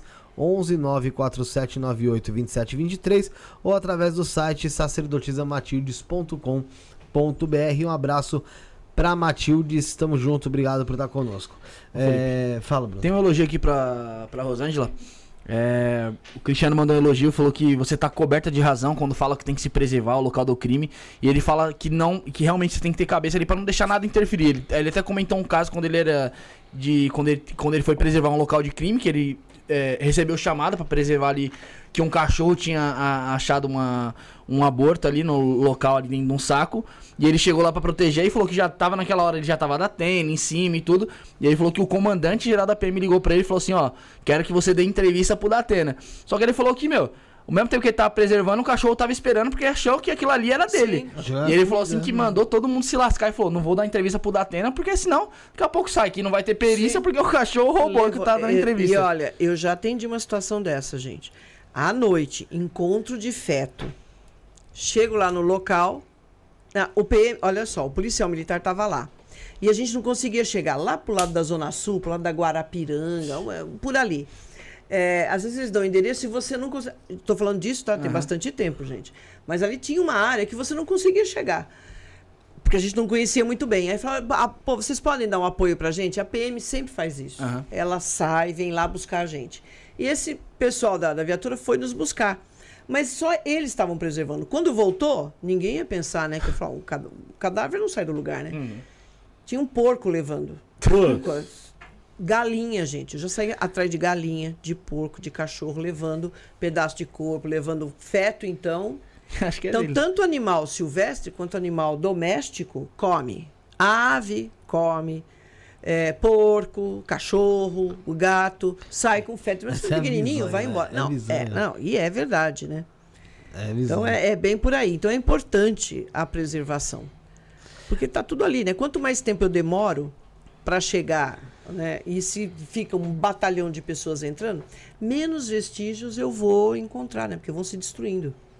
A gente tá falando fora do ar, do, você tá falando de um, de, de um- dos casos. Então, é, as pessoas sempre se impressionavam, talvez até pela minha figura, achava que eu não, como é que eu podia fazer esse tipo de coisa? Porque eu fico tão envolvida quando eu estou fazendo que para mim não tem esgoto, não tem nada. Eu entro, vou, lavo, pego. E eu sempre tive esse cuidado com o cadáver. Não importa o que aconteceu ali. A gente tem que fotografar as lesões e tudo mais, mas a gente tem que fazer uma foto que é a de identificação. Eu conversava muito com os colegas e depois com alunos que eu tinha que falar, gente, você vai fazer identificação da pessoa? O indivíduo tá com a cara arrebentada, tá com os olhos abertos, tá com não sei o quê. Arruma! Aquilo é uma pessoa, foi uma pessoa. É um corpo que está ali, mas aquilo foi uma pessoa que se preocupava, que usava roupa limpa, que não sei o que. Aí você, ah, tudo arrebentado. Arruma, não, não dá nem para identificar. Acerta, limpa o sangue, deixa certinho, faz a fotografia. E essa minha postura de cuidar com isso, eh, duas ocasiões foram muito interessantes de retorno, porque a gente, hoje, a gente tem celular, você está sendo filmado o tempo todo. Os caras tá vendo lá a PM, olha lá, olha o perito lá, fazendo não sei o que, todo mundo filma. Nessa ocasião que eu trabalhava, não tinha isso, mas as pessoas observavam. Eu fui atender um local numa favela aqui em São Paulo, que nem existe mais. Mas a moça veio do Nordeste para morar com parentes aqui, no barraco mesmo, barraco, gente. E passava um córrego né, dentro da favela. E o- esse barraco, as- os fundos do barraco, né, era voltado para esse córrego que já tinha virado esgoto, tá? Córrego dentro de favela, gente, é esgoto. É, Porque não tem, Tudo só vai tem que jogado mandar. lá. Tudo é jogado lá. E o que aconteceu? Essa moça estava grávida, ninguém percebeu, ela espremeu, teve a criança, matou a criança. Esganada. Ela pegou, pôs dentro de uma sacola, um bebê a termo mesmo, não era feto, não, bebê que veio a termo. E ela jogou pela janela, caiu dentro do córrego. Que ela imaginou? Eu vou jogar no córrego, ninguém vai ver. E caiu, sabe, aqueles córregos já meio rasos? Uhum. né? Talvez se tivesse com chuva, tal, aquilo ia mandar embora. Mas ele Meu caiu Deus. bem numa pedra e enroscou. E ficou a sacola. Aí o pessoal viu, olharam meio ali e falaram, pô, tem um bebê aqui, né? Não estava vivo, chamaram a polícia. Bem, eu tô lá, entrei, pus a minha galocha, tinha uma galocha vermelha, pus a minha galocha vermelha, luva e tal, pra pegar. Tirei. Aí eu falei, poxa, eu preciso, fez, a gente primeiro faz as fotos, falei, vou limpar esse bebê. Tava lá delegado, todo mundo. Aí interessante que veio uma mulher que eu sempre pedia, gente, você pode me trazer um balde com água? Ah, pois não, sempre tem um pessoal para ajudar. Ela me trouxe o balde, até com um paninho. Ela falou: olha, eu peguei água quente para lavar o bebê. Falei, tudo bem. Lavei todo o bebê, mostrei tudo, os ferimentos, desganadura da mãe, da, da, da- mão, né? Na, esga- na esganadura, a pessoa aperta o pescoço da outra com as mãos. Então ficam vestígios da ponta dos dedos, da unha, etc. Fiz tudo, tá? Esse local foi mal. Um dia, eu não me lembro porque, fui até o delegado geral, que é né, a maior autoridade da polícia e tal. Ia ter uma reunião, eu entrei com outros colegas, estou lá, e, e olha, assim, tinha um rapaz, que também era delegado, olhando para mim, assim, né? Eu falei, será ele deve me conhecer de local. Sabe quando a pessoa fica olhando?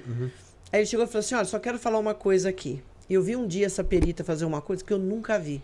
Ela entrou dentro de um esgoto, eu nem lembrava do delegado, para falar sinceramente. Ela entrou dentro do esgoto, pegou aquela sacola com aquele bebê e lavou, gente. Eu nunca vi isso. Ela lavou todinho o bebê, fez as fotos. Nossa, eu fiquei tão emocionado com aquilo. Que respeito tal, né? Então, você vê como o retorno porque da mesma ma- maneira, se você for lá e for mexer com o cadáver com o pé, alguém vai falar, ó, Sim, o perito vai lá É. e empurra com o pé. Em uma outra ocasião, eu fui num, num bairro que a minha avó morava. E fui numa casa, perto da casa dela lá, um senhor tinha morrido. Ele morava sozinho, a família morava perto, e aí perceberam que ele não, não Respondi ali. não Não respondia, respondia, foram lá. foi lá. Mas na verdade ele foi morte natural. A gente é chamado eventualmente para isso, É. porque morreu, ninguém sabe, Sim, sim, não sim. tem médico para dar certidão, chama a perícia. Eu cheguei lá, fiz o exame, o cadáver já estava entrando em decomposição. Eu lembro das filhas, tinha umas três filhas e tal. Conversei com elas, pediram informação, eu passei, falei, ah, vai ter que ir no IML, o IML vai vir retirar, porque como ele morreu em casa, expliquei toda a situação. Passou um tempo, um dia minha avó falou assim, Rosângela, eu fui na manicure, minha avó ali, fui na manicure e tinha uma, uma, uma das manicures contando a história. Ah, você sabe que meu pai morreu, e minha avó lá, né, ligada. Meu pai morreu aqui, que eu já tinha falado, vó, eu fui fazer um local perto aí Sim, na rua de baixo, aquelas tava- coisas. Aí ela, ela escutando a manicure, ah, eu fui, fui eh, morreu meu pai. Aí chegou uma moça loira lá. Nossa, parecia um anjo, tá? Minha avó, é minha neta que foi lá, sabe? Esse tipo de coisa. e ela ficou toda feliz. Agora, você imagina, você vai falar, olha, chegou uma mulher lá Pois com uma é. má educação, Chutou-lhe o. chutou não sei o quê, não falou nada. Você percebe como é É importante a gente ter uma né? postura. É um momento Você de tem- luto. você- Exatamente, Eu né? Acho que é difícil. Né? aí Mas é, é é difícil. marcante, né? É, e minha avó ficou tão orgulhosa, aquilo pra mim foi tão importante, porque ela falou assim: ah, eu falei pra ela, eu sei, foi a minha neta, não sei o quê. Mas como é importante, e é difícil você é, coordenar, sabe, essa parte de respeito que você tem que ter, mas também falar: olha, a senhora precisa guardar lá, a senhora não pode entrar aqui, sabe? Esse tipo de. conseguir passar a informação de uma maneira firme, mas não desrespeitosa, né? Né? Não, não tem. Uma vez eu fui atender um local PM. É, eu não vou te ajudar a puxar, não. Ele estava lá numa barroca. Porque ele é bandido tal. Eu falei, olha, cara, eu não estou aqui para definir se o cara é bandido ou mocinho, eu tenho que fazer o exame. Exatamente. Eu vou ter que tirar o cadáver dali. Ele e vou é ter que ver os alguém. ferimentos. Eu vou ter que examinar os ferimentos. Se ele é bandido, se ele é mocinho, é- aí é outra história, né? Então eu sempre procurei passar porque vem retorno. Né? E aí sempre é bom quando o retorno é positivo. Né? Doutora, Eu tem, vi um- tem, do- tem um superchat aqui é, do Eric Carvalho. ó, Já estou criando estômago para o ramo. Estou jantando fuzilha bolonhesa e ouvindo a doutora Rosângela contar os casos. Super fãzoco, fã- dela. Pera um pouquinho. Só passando para deixar um grande beijo para ela. Ah, sabor Bacuri. E o Beto Ah, eu Ribeiro. sei quem é. É, e o Beto Ribeiro tá aqui também, mandando beijos e beijos dele pra, pra você. Obrigada, Beto. Disse que amanhã vocês estão juntos. Sim. Um abraço pro Beto Ribeiro, que eu não sei se você sabia, mas o primeiro podcast que ele veio foi nosso. Ah, que legal. Ele falou que veio aqui. É, mas foi o primeiro que ele veio. Foi o primeiro? Primeiro, sim. É. Foi o primeiro. Legal. Um beijo, Eu Beto. sei também o junto. Eric, viu? Obrigado. Eu vou querer bombom de Bacuri. É. ele, é, ele é de São Paulo, mas mora no Pará. É, você falou da- de- dessa, dessa parte aí que, que quando o trabalho é bem feito é reconhecido e é prazeroso. Mas e, e quando você sofre, sofre aqu- aquelas críticas, tipo que nem um caso da, que você fez da Isabela Nardoni. Sim. Em algum momento ali a perícia sofreu alguma crítica, ou da defesa, ou, ou- ou da imprensa, ou algo do tipo ali. Como que é pra você, pra digerir isso? Olha, eu tenho que ter noção que todo trabalho científico é passível de questionamento. né? É, o que, que acontece nesses casos? Com alguns, alguns representantes aí da imprensa, e, ou então advogados e, Sim. e contratantes. Eles, eles, é, a primeira coisa aqui no, no Brasil é isso. É, que eu acho muito, muita falta de, de, de preparo de advogados, porque eles pegam um caso, tá, todas as provas estão ali, está tudo ali, é negar que o indivíduo tenha feito. São, são dois tipos de procedimento. Ou vai negar até morrer que tenha feito, não importa. Se tem um indivíduo filmado fazendo isso. Não, não, mas ali não era ele, a filmagem é porque ah, não sei quem alterou a- o vídeo. É sempre assim. Ou então, se não consegue atacar o trabalho pericial, porque está bem feito, ataca o perito. né? E tenta colocar numa mistura, sabe, o perito como se ele fosse alguém que estivesse emocionalmente envolvido, que ele tivesse um interesse naquele caso. Que no caso da Isabela. Qual o meu interesse em fazer um laudo onde apontava que o casal tinha matado a menina. Porque para mim, sinceramente, vai parecer muito frio. Gente, se é o pai, se é a madrasta, se é a mãe, se é a avó, se é o cara que entrou lá de camiseta preta, tanto faz. Porque eu tenho que fazer o meu trabalho. Qual é o trabalho? Eu tenho que interpretar aqueles vestígios que tem ali. Eu não posso sair disso. Pra então, fazer perito. justiça, justamente. Exatamente. Ela, ela não, você não vai o resultado é ela. outra coisa. Não é a perícia que condena. A perícia tem que ser absolutamente imparcial. Se isso ajudar a promotoria, muito bem. Se isso ajudar a- a- o defensor, muito bem também. Tanto faz. Né? O que eu acho muito ruim é que eles querem colocar ali como se houvesse um complô. Principalmente no caso da Isabela, né? Então, nossa, o perito está mancomunado com a delegada, que está mancomunado com o promotor, que está mancomunado também com o juiz e com os jurados. Quer dizer, não tem isso, gente. Um pouco me importa, em termos periciais, do que vai acontecer, quem, infelizmente, matou essa menina. Se eu analisasse os vestígios e ficasse ali comprovado que foi outra pessoa que entrou, tanto faz. Eu não conhecia essa família. Sim. E se eu conhecesse, porque pode acontecer do perito chegar e falar, pô, meu, né? Poxa, eu conheço, estudou comigo. Ah. É, né? A minha mãe, é, amigo da minha mãe, você tem que parar, porque aí você fica. Né? Uma coisa que a gente chama de suspeição. Então, nem perito, nem juiz, nem promotor e nem delegado pode trabalhar num caso que tem alguém próximo. Né? Porque senão pode ter contaminação. Agora, qual a diferença? A gente tem que estar preparado para isso. Olha, eu fiz o exame em cima de elementos materiais. Tá. O que que é questionar elemento material? Ah, não, essa gota não, não foi projetada a um metro. Ah, foi projetada a um metro e trinta. E eu vou provar aqui, tem que tentar provar. Aham. Isso é questionamento técnico. Sim. Agora falar, não, a perita não sei o que tem, é porque a perita, é porque a perícia, ah, sem nada que, que comprove, porque falar, gente, a gente pode falar o que quiser. Que- eu- né? eu- o caso- perito é obrigado a falar o que ele encontrou. Sim. Agora, qualquer outra pessoa, ela vai falar o que ela quiser. Ah, não, eu acho, mas eu acho que não. Então Acho você na continua certeza, achando. né? Exato. Eu acho interessante a gente abordar bastante esse tema até da Isabela Nardoni, porque recentemente saiu um documentário na Netflix. O pessoal Sim. tava falando né? isso mesmo. E o pessoal tava falando o quê, Bruno? Pra, Justamente. pra ela dar o. Pra, pra você. É, Teve gente dar falando sua que achou opinião. tendencioso. Isso, eu, mesmo. particularmente, não assisti ainda. Quero assistir porque gosto muito desse tipo de assunto. Mas ainda não assisti. É, Você já assistiu esse o documentário? Assisti parte, porque na verdade eu não assisto nada do que eu faço. Tá? Nenhuma live, nem nada. Eu tenho um, não gosto de me ver. É, eu, não, eu. não assisto, gente. Não é porque é o caso de Isabela, não. Eu não assisto. Agora. Isabela, eu assisti, já era previsível o que ia acontecer ali e acabou. Amanhã eu vou fazer uma live lá no Beto que a gente vai tratar só disso, né? O documentário. Ah, tá. Mas eh, o que me parece é assim: tem muita gente boa que trabalhou nesse documentário, trabalhou efetivamente, Uhum. né?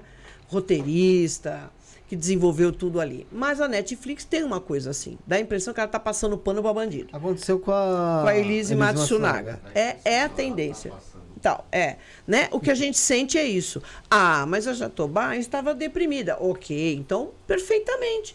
Você está deprimido, então você joga uma criança do sexto andar, você esgana, você bate, você não procura ajuda. Gente, tem cabimento isso. Ah, então tá tudo justificado porque ela, né, ou ela vivia um momento difícil com o marido. Não justifica. Nada disso justifica cometer um crime desse. Entendeu? Nada disso justifica. Agora, o ruim disso é que tanto o advogado, como um lá que se diz perito e não é perito, nada. Ele pode ser assistente técnico, perito ele não é. E não estou sabendo que ele foi contratado, a não sei que ele tenha sido contratado para analisar o caso. Até, até o julgamento, não, Não sabia disso. Aí vai lá e vai falar também que, olha, a perícia viajou, porque, e o que eu achei até um elogio para mim, ele disse que ah, a minha perícia foi sherlockiana. Então, eu ser comparada a Sherlock Holmes, eu acho uma maravilha. Antes eu fosse, por favor, tá? Vocês podem me comparar, porque eu acho maravilhoso. Me compare também a Hercule Poirot, que é da Agatha Christie, porque isso para mim é um elogio. Porque tanto Sherlock Holmes como todos esses grandes detetives da história, e até Edgar Allan Poe, ele desvendava crime de que maneira? Usando técnica, lógica e psicologia. É, então, maravilha. Show de bola. Mas é assim, o que, que acontece? Eu quero atingir a pessoa. Entendeu? Isso que é. eu acho pouco inteligente. Até né? Vai caso é. Isabela, né? Não, Não, é... é, agora vá questionar em cima. Gente, as pessoas acham que só saiu um laudo. Não é verdade. Saiu o primeiro laudo, né, depois de um mês, porque aí estão todos os exames e tal. Saiu um outro laudo, junto de todo, tudo aquilo que nós examinamos, e não tinha nada a ver com o caso, porque era tanta coisa, separamos. Teve a reprodução simulada, e depois, durante dois anos, até um pouco antes do julgamento, eu estava respondendo quesito. Quesito formulado por quem? Pela defesa. Primeiro te- teve um grupo de advogados, teve um escritório, saíram e entrou outro. Entendeu? Então, eles tiveram total liberdade para tudo, porque tudo que entrava, as coisas mais absurdas em termos de quesito, o juiz Descartava. deferia. Não, deferia. Deferia. E vinha para mim, para que eu respondesse. Então, eu não sei nem quantos quesitos. Um monte durante esses dois anos. Aí que, que, eh, o delegado também pleiteou, não, eu quero, o delegado não, o advogado, eu quero ver todas as provas, como é que tá, não sei o quê. Perfeitamente. Porque eu tive todo o cuidado com a cadeia de custódia. Então, cada coisa que eu examinei foi embalada e lacrada. Quando ele veio lá, eu falei, então nós vamos, pegamos tudo aquilo lá. Ele até cansou no meio. Ele falou, ah, mas eu vou embora. Eu falei, não. Agora você vai você vai disse- ver tudo. o senhor não disse que queria ver todas as provas? Não terminou. Porque eu tinha que romper o lacre, tudo isso era filmado e fotografado. Ó, estou rompendo o lacre, abria. Ah, ah, sangue, aquelas coisas, roupa suja de sangue, tela. Aqui, vou lacrar novamente. Então a gente teve todo o cuidado com Bem isso. claro ali. Porque poderia Bem ser até claro. usado pra tentar... Então, agora, é ruim.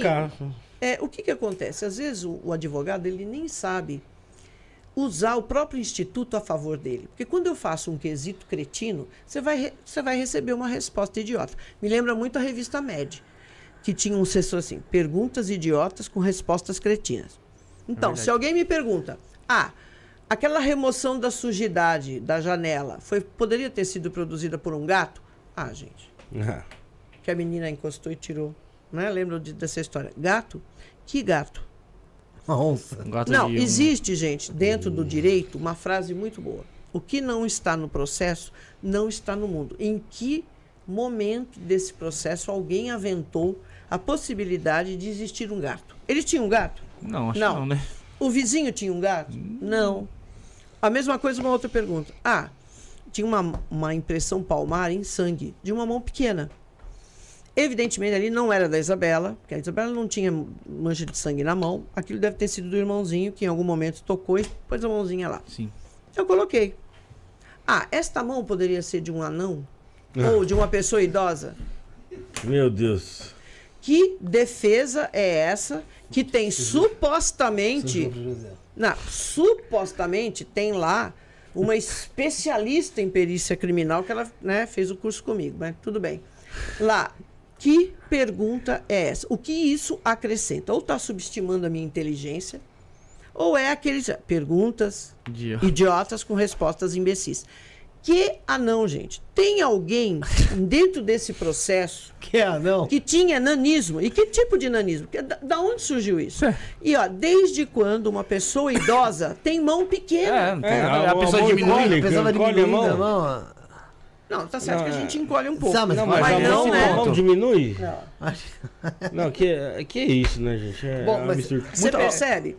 Então, assim, o indivíduo ele tem a oportunidade de fazer perguntas pertinentes, entendeu? Não sabe fazer quesito. E não é só isso, O tem muitos casos. é, é o juiz aceitar esse tipo de. de, de Não, mas o que, que o juiz faz? Ele poderia até falar, isso aqui é uma besteira, não. É. Mas para dar ampla defesa, para não falar assim, nós fomos cerceados. Manda, Manda pra lá. É, que cor era a cueca do fulano? Manda para responder. Você entendeu? Esse tipo de coisa. Ah, é um gato. Ah, é mãos alienígenas que apertaram o pescoço da menina. Esse tipo de quesito. O juiz, para não dar, para não cercear a defesa, ele defere. E vai, a gente responde. Agora, veja, não leva nada. Que, que, que tipo de informação é essa? Nenhuma, né? Eu não assisti o documentário. Como é que é, é, a defesa tentou explicar, por exemplo, o gotejamento de sangue? Né? Pera aí, mas vamos Ninguém primeiro entender como é, que, como é que foi a sua chegada lá no, no caso. Sim, Barra- na Barra da Vila ocasião. É, vamos, É. no início ali pra depois a gente chegar nesse ponto aí. Então, na ocasião, eu era assistente técnica do diretor do núcleo, que era o Dr. Moraes. Eu era assistente técnica. Qual era a minha função? Eu já era uma perita mais antiga, fazia análise de mancha de sangue, mexia com luz forense, mexia com reagente de mancha latente pra- de sangue, porque ninguém fazia isso. Eu estava lá fazendo. Então, o que, que acontecia? Se alguém fosse pro local lá, meu telefone, gente, ficava 24 horas ligado. Então, era 3 horas da manhã, o perito tinha liberdade de falar, Rosângela, eu tô aqui, o delegado tá falando tal coisa, o que, que eu vou fazer? Ah, você faz isso, isso, isso. Olha, eu tô aqui, eu não sei como é que é. Eu vou pegar essas peças, leva, depois você, olha, pode ser. Rosângela, eu acho que aqui precisa de um outro perito. Eu saía de casa, pegava a viatura e ia até o local. Isso eu fiz para todos, não é o caso Isabela. N casos. N casos que ninguém nem soube, ninguém sabe, a imprensa não quis. Aconteceu isso, o perito estava de plantão, doutor Sérgio. Foi lá, qual era a história? É um crime patrimonial. Assim, o que é crime patrimonial? Não foi um homicídio. Alguém entrou lá para roubar e jogou a menina. Muito bem. Ele chegou e falou: Olha, tem alguma coisa estranha aqui. Você pode vir? Falei: Posso, nem estou sabendo quem é, se era pai, madrasta, não sei o quê, se tinha imprensa. Contanto que quando eu cheguei foi uma surpresa. Aham. Que tava assim, aquele, envolveram a viatura, eu não conseguia nem sair da viatura, enfiava o microfone na minha boca. Você falou nem. situação. Então eu falei, gente, o que está acontecendo aqui? Eu nem estava sabendo, porque eu estava viajando. Aham. E tinha voltado aquele dia. Então, nem me liguei. Nem tinha. me- Foi uma surpresa total. Muito bem. Aí eu entrei no caso. Aí, realmente, quando eu cheguei lá, eu vi manchas de sangue que já diziam que a menina tinha sido ferida em outro lugar. Que lugar? Não sei. Podia ter sido ferida em qualquer lugar.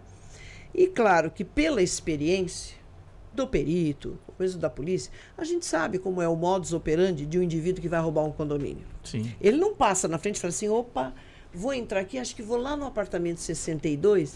e se tiver uma menina lá, já aproveita, joga ela pela Vou janela cortar a pra tela. roubar. Vou cortar Pra a roubar, tela. vou cortar a tela. Quer dizer, mas a gente não despreza Sim. nada. Então, é um crime patrimonial? Vamos examinar todas, todas as muro, Uhum. fechadura, se tem algum tipo de Vestígio. Violência, exatamente. De alguém que quebrou, de alguém que subiu no muro, se tinha marca de solado de calçado. Se tinha... Então, tudo isso a gente fez. Porque, em princípio, alguém entrou lá. E aí, o que, que a gente foi observando? Que não tinha nada. Uhum. O portão estava intacto, a garagem, a porta. Quando Foi nós chegamos lá, a porta estava com a chave na fechadura. Arrombamento já não tinha. Não tem arrombamento. Ah, mas chave falsa. Chave falsa? De quem é essa chave? É. Ah, é do pai. Cadê a outra chave? A mãe não tinha chave? Ah, eu perdi. É essa a resposta dele. Eu perdi a Eu chave. perdi a chave. Hum, que interessante, né?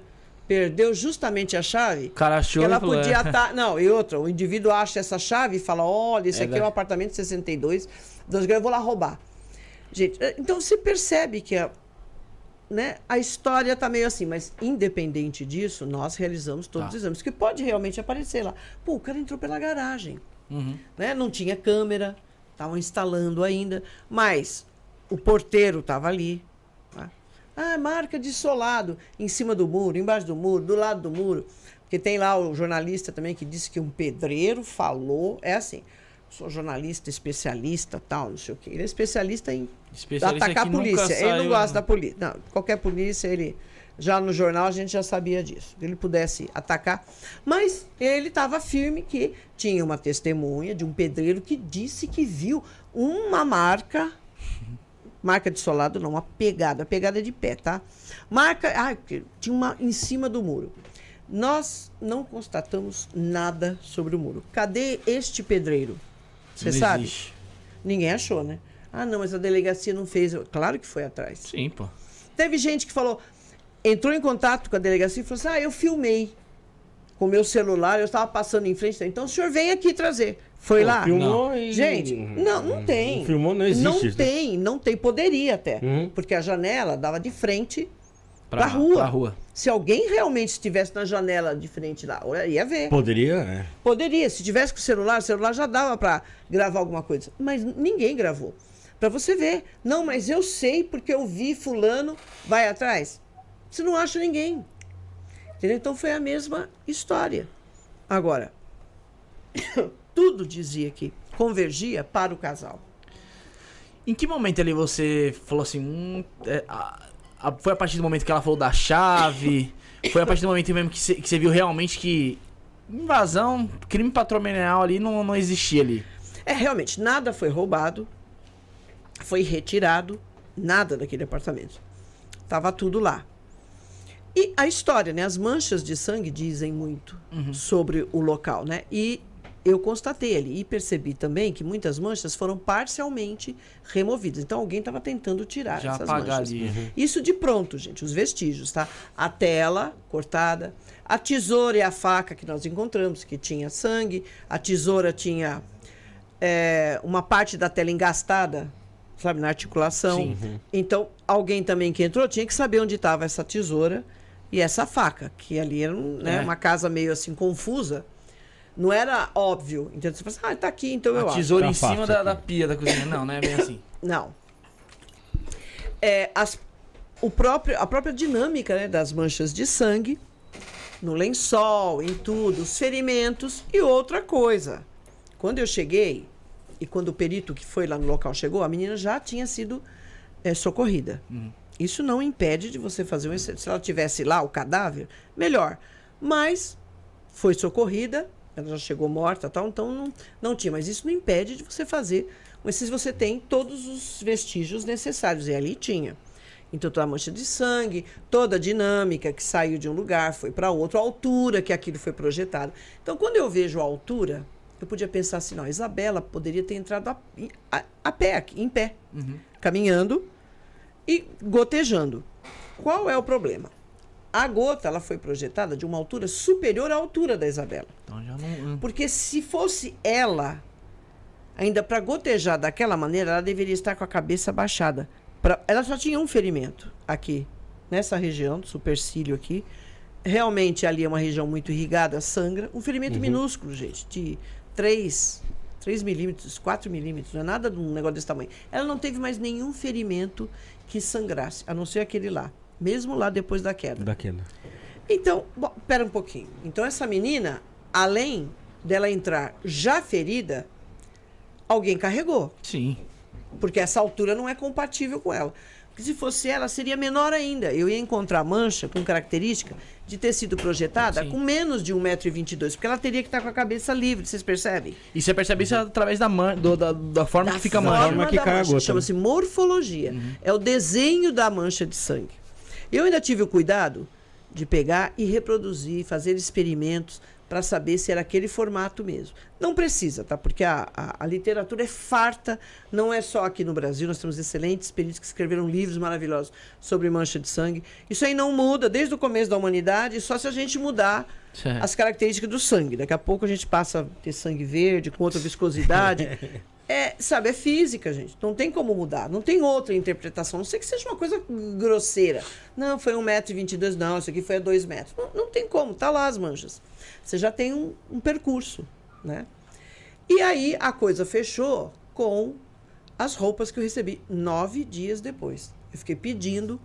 É um protocolo também que o FBI, por exemplo, faz, e mesmo outras polícias do- dos Estados Unidos. Quando tem crime, um crime envolvendo criança, primeira coisa que você faz é ali avaliar a família. Então, pai e mãe estavam ali no apartamento, ou madrasta, tá bom. Vai Vocês vão tirar essas roupas aqui, já dá um, ó, vai vestir esse roupão, pega as vestes todas, né? Fala pro indivíduo ficar em cima de um papel ali pardo, vai retirando a roupa, você junta tudo aquilo lá e vai fazer o exame. Entendeu? Não foi feito isso. Aí eu fiquei, olha, eu preciso das vestes, porque eu, eu sabia, eu preciso olhar essas vestes. Poder, poderia ser que elas já estivessem totalmente limpas, mas não estavam. né? Então eu recebi. A, da, da Isabela eu recebi antes, a roupa que ela estava usando, porque foi do IML. Mas o- as roupas do Nardoni e da, da, da Jatobá eu recebi nove dias depois. Mas quando eu recebi, as peritas que estavam lá, que a doutora Márcia e a, e a, a Mônica, estavam lá, já viram as marcas da camiseta. Mas não basta eu chegar e falar assim: olha, isso aqui é marca de impressão da sujeira que tinha Sim. na, Na tela, tela. que estava protegendo a janela. Muito bem. Agora, como essa, essas marcas chegaram? Como é que elas foram produzidas? Como é que ele estava? Em que posição para aquilo? E aí eu realizei os experimentos e foi muito interessante, porque a gente assim conseguiu uma compatibilidade total. Não é que ficou parecido. Igual. O que tinha na camiseta dele, nós conseguimos na camiseta que a gente simulou. Você, a, a Essa posição queda. que você reproduziu. A, né? a posição de segurar 25 quilos. Esse boneco aí, na, compraram um boneco, né? Fizeram um boneco. Isso pra- na reprodução. É. Esse primeiro teste nós não tínhamos O boneco. um boneco com a altura da Isabela e nem com o peso. E foi interessante porque uma advogada, que eu que assim, o que a gente recebia de gente lá, sem contar os jornalistas, né, que estavam lá filmando, buscaram gente para fazer leitura labial que eu estava falando para descobrir não sei o quê. Uma doideira, gente. Bom, chegou uma advogada e falou: "Olha, eu fiz uma boneca da Isabela. Eu não estava nem pensando nisso. Eu, eu quero deixar com a senhora. Eu falei, "Você- uma boneca? É. Ela não tem um metro e... Gente, tô chutando, não lembro mais, tá? Um metro e vinte e dois com 25 quilos? É. Ela fez uma boneca caseira. Com um metro e vinte e dois Com peso certinho. e 25 quilos. Eu peguei e ainda sentei. Eu estava lá na minha sala, eu sentei ela numa cadeira e falei, vamos ver, eu ainda vou usar essa boneca. E usei nesse teste. Porque a, a boneca mesmo, né, que é um manequim pediátrico, eu só consegui na reprodução. Né, um pouco tempo antes da, da- um, um pouco antes da Eu que eu reprodução. conheci, eu conheci nessa época um policial que chamava Pedro. Hum. E ele, ele, faz, ele fez parte dessa, dessa reconstituição. reconstituição, vamos dizer assim. Eu acho que ele era até um dos responsáveis ali por ter por procurar esse, esse ou achar esse tal boneco. Não, não. Isso foi do instituto. Não, Pedro, não sei quem é. Eu falei com o superintendente, porque a reprodução nós já sabíamos que ia ter muita gente assistindo. Falei, gente, olha, isso aqui vai para o mundo todo.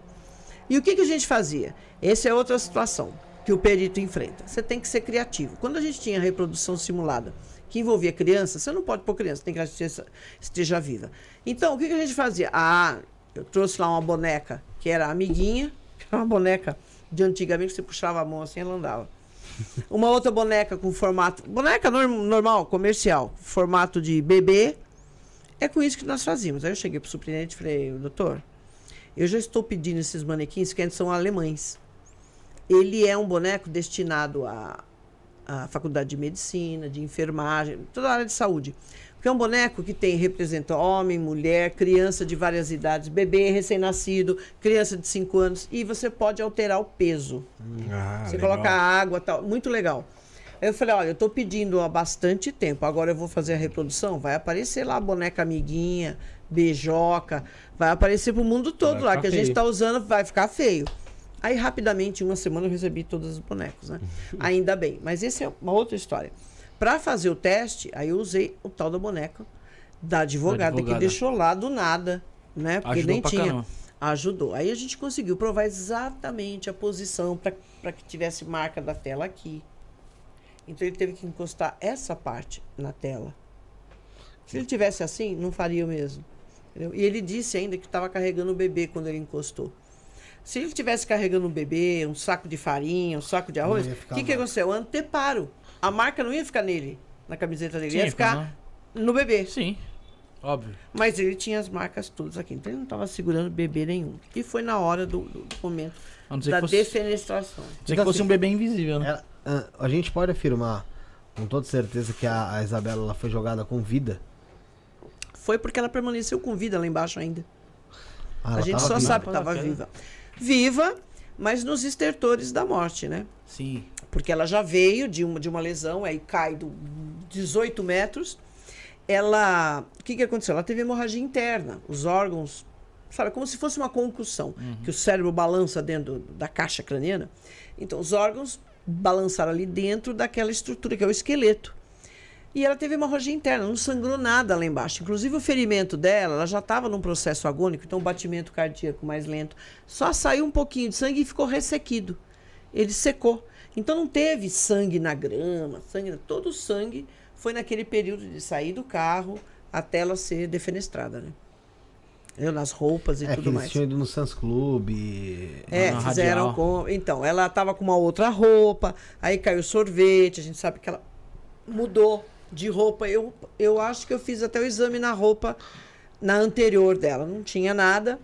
Ela tava com uma camiseta do, de uma das crianças ali que é parente. Eles trocaram, puseram uma camiseta limpa nela. Então, provavelmente, Rosângela, se, se não houvesse a queda do prédio, só com agressão, não haveria o óbito da.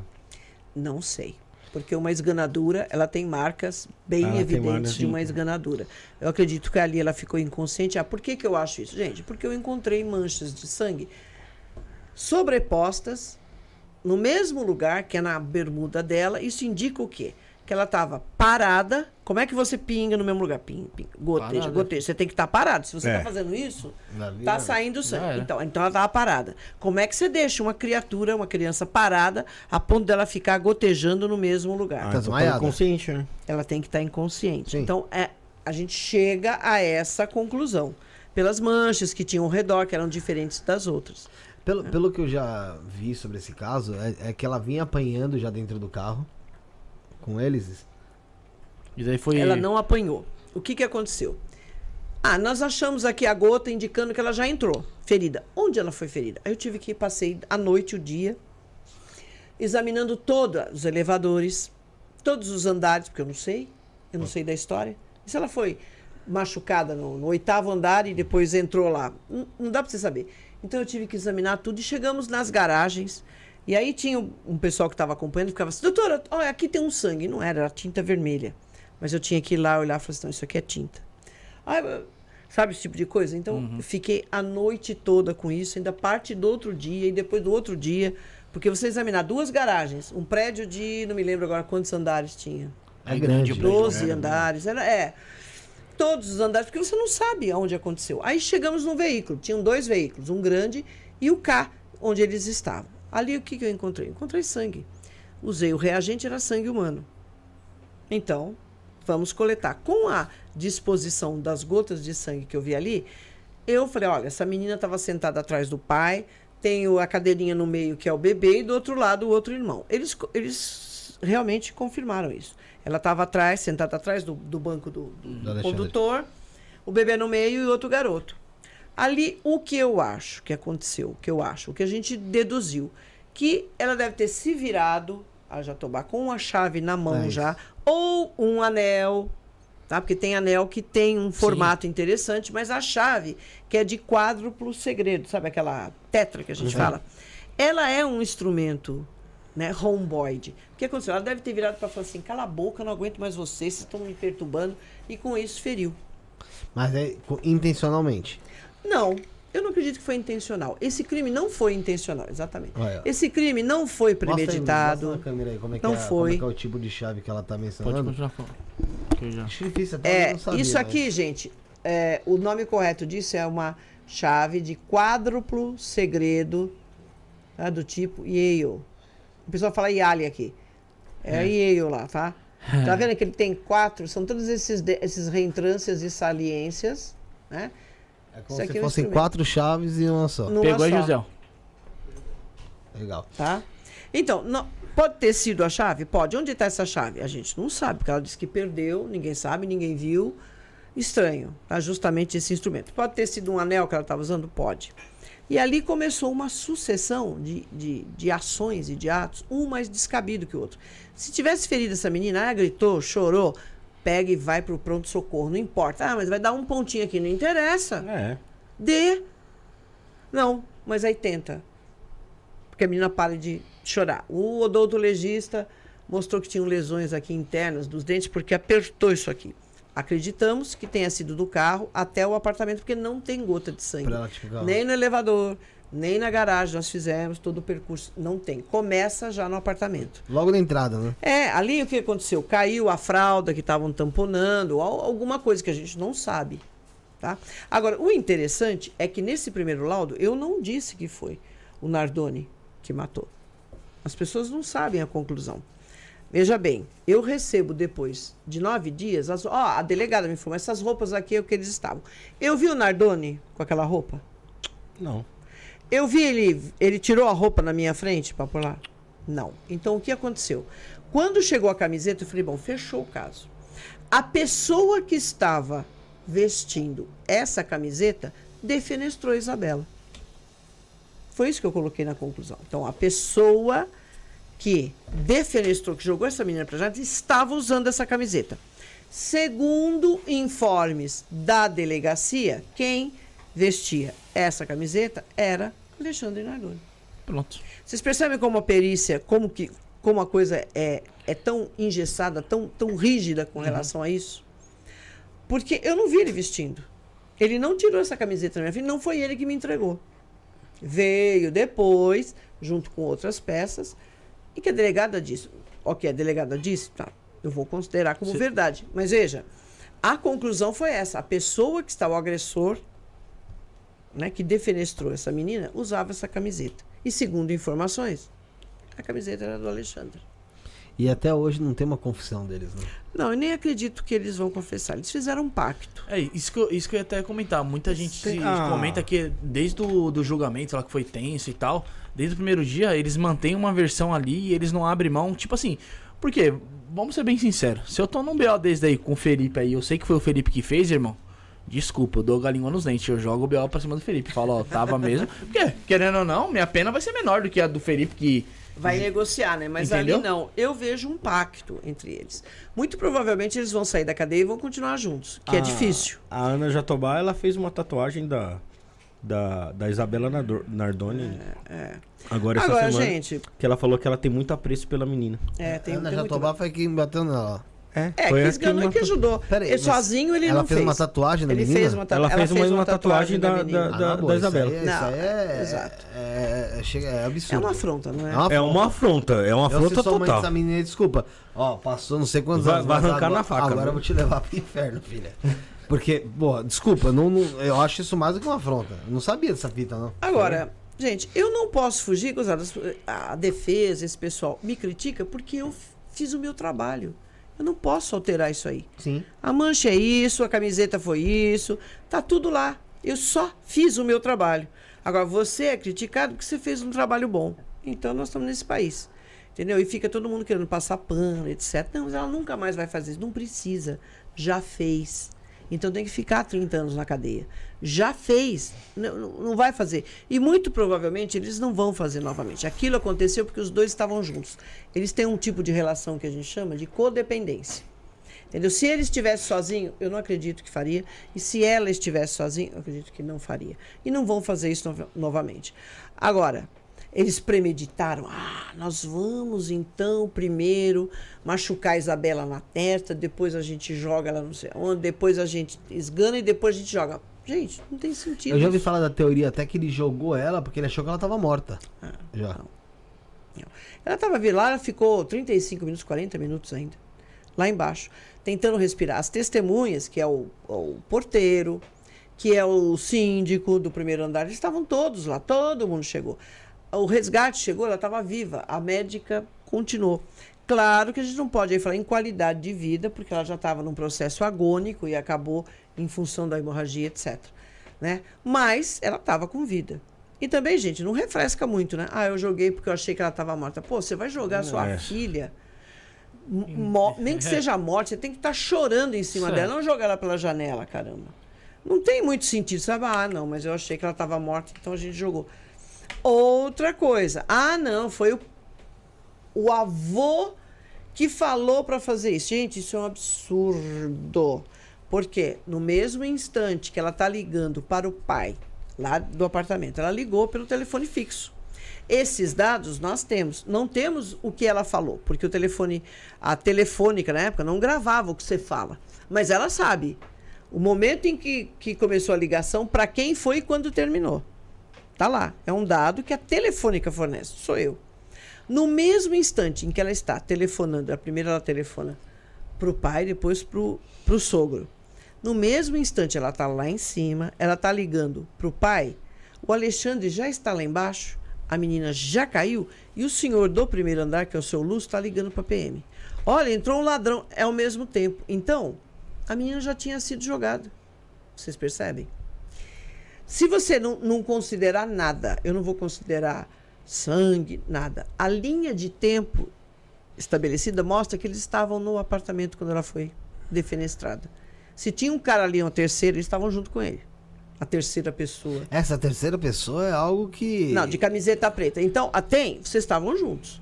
Porque, veja só, ela cai, o porteiro, até ele chegar, fala, nossa, a menina caiu. Tinha muita gente acordada, era Sim, corrida e tal. É.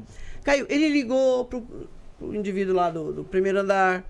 falou com ele, até ele sair, olhou e falou: Nossa, isso aí foi mais ou menos um minuto.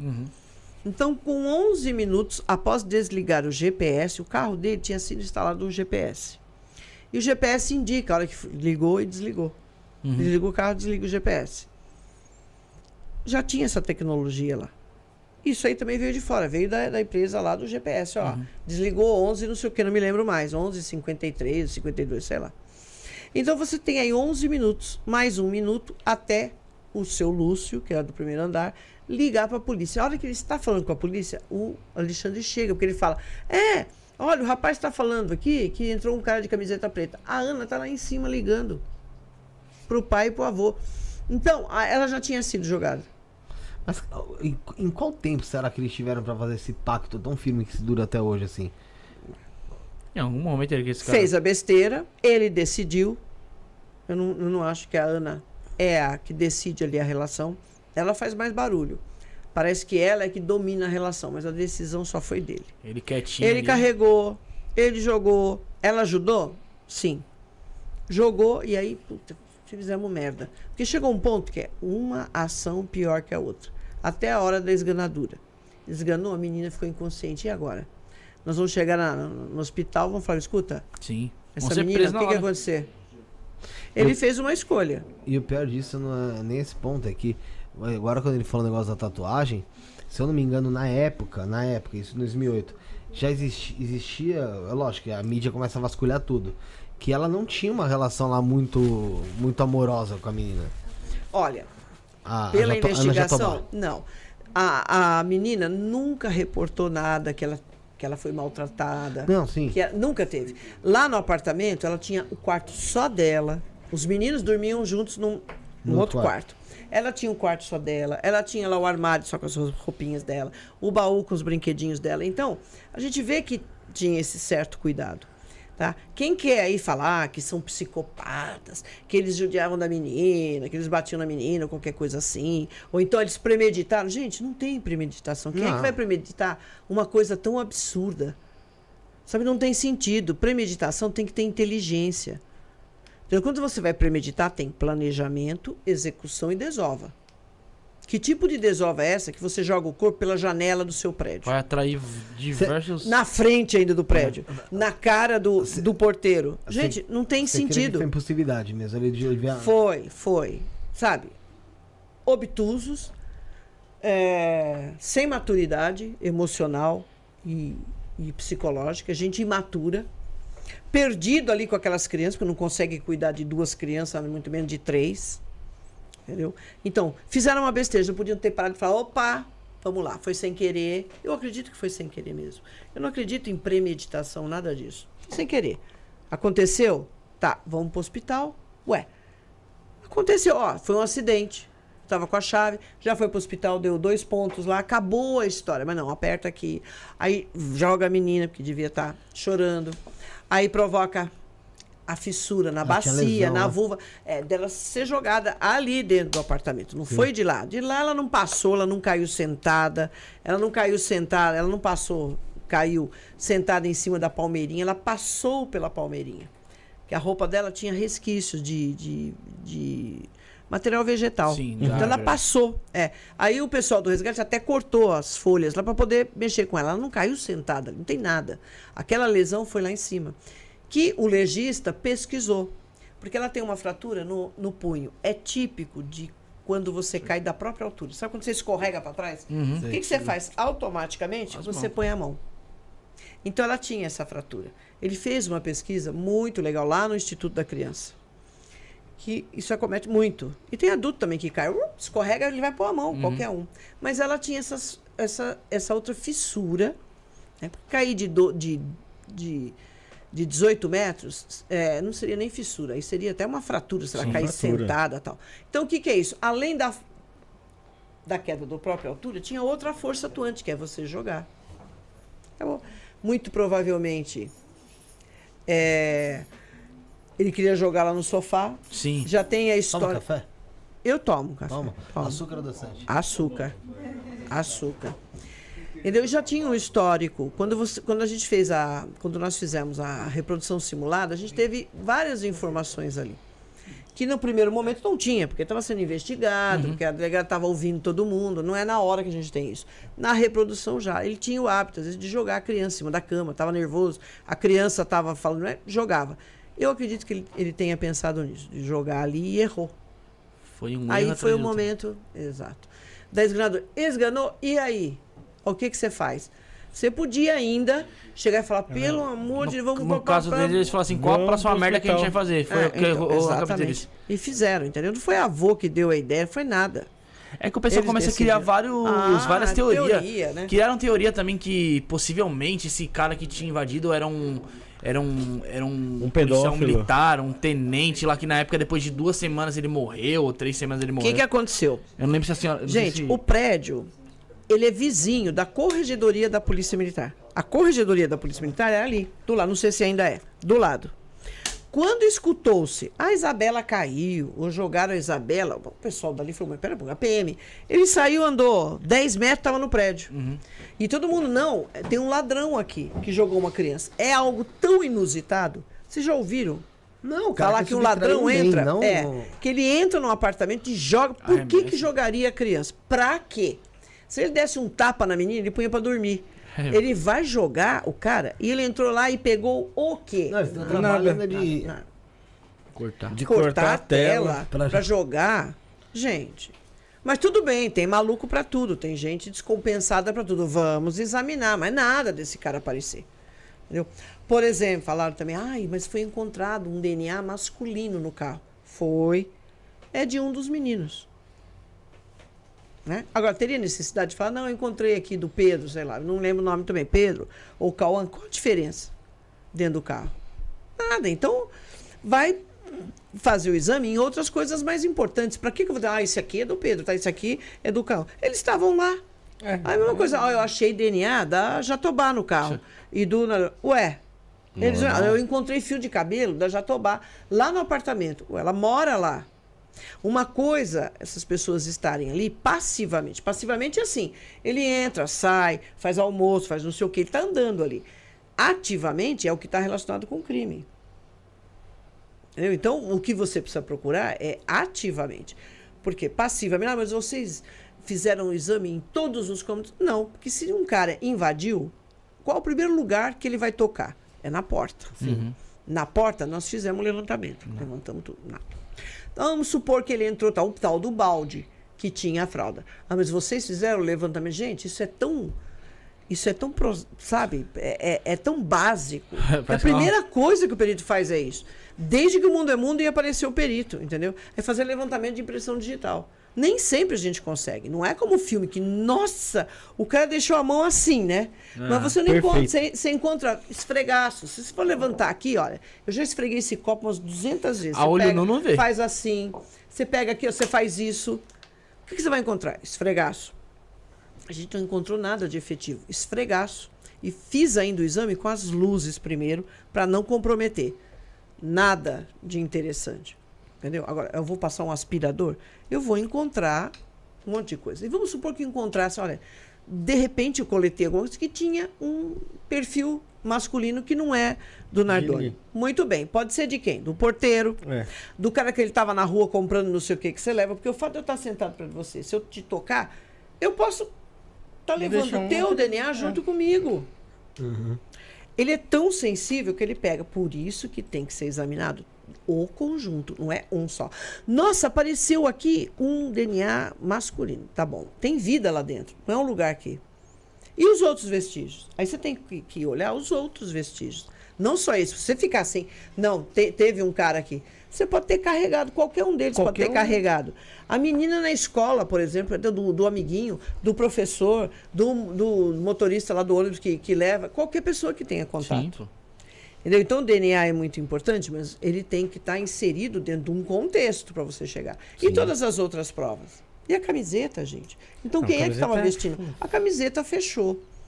Agora, se eu faço o meu trabalho bem feito, ah, eu sou criticada. Porque essa perita veio aqui dar aula, porque ela não sei o que tem. Ué, Sherlock. Porém, uma vez a gente recebeu aqui um, um convidado, Sérgio. Taxa. que, fal- que falou o, o contrário. Só que antes da gente falar sobre isso, deixa eu falar sobre o baralho. Vamos falar sobre o baralho aí, Henrique? E aí o Rafael fala um pouco melhor sobre o Sérgio Tacho, porque naquele dia eu vim no programa, fiquei e fui embora. Então não lembro direito o que ocorreu. Vamos lá. Pode ir? Galera, vamos falar do novo baralho cigano e também tem novo site no ar. Estamos apresentando com exclusividade para vocês o baralho Os Mistérios do Baralho Cigano, com 36 cartas plastificadas, frente e verso feito 100% no Brasil, com papel nacional e com qualidade internacional. Design modernos, cores vivas e brilhantes. Esse deck traz o sistema cigano Lenormand para os seus jogos e também para os seus estudos. Vem com manual exclusivo em tamanho revista, com 24 páginas, totalmente colorido com informações das cartas, jogadas, estudos dos elementos, signos e planetas e muito mais. Acesse agora o site www.osmistérios.com.br e compre seu deck nos melhores marketplaces do mercado. O, a entrega rápida, que é do Mercado Livre, e o frete grátis da Shopee. Entrando no site agora, você consegue baixar grátis um diário em PDF para você anotar seus estudos e também uma tabela com informações das cartas, signos e planetas. Corre que o preço é especial www.osmistérios.com.br. Um abraço pro pessoal do Caminhos de Luz e tem baralho novo vindo por aí. Dá pra soltar aí, Rick? Quanto tempo tem aí pra esse baralho novo? 30 segundos. Então, 30 segundos. Mostra pro pessoal aí que tá pra vir por aí. Prepare-se para desvendar um enigma ancestral. Aquele que ilumina. Aquele que desafia. Aquele ocultado nas sombras. Citado como a estrela da manhã. Os mistérios de Lúcifer.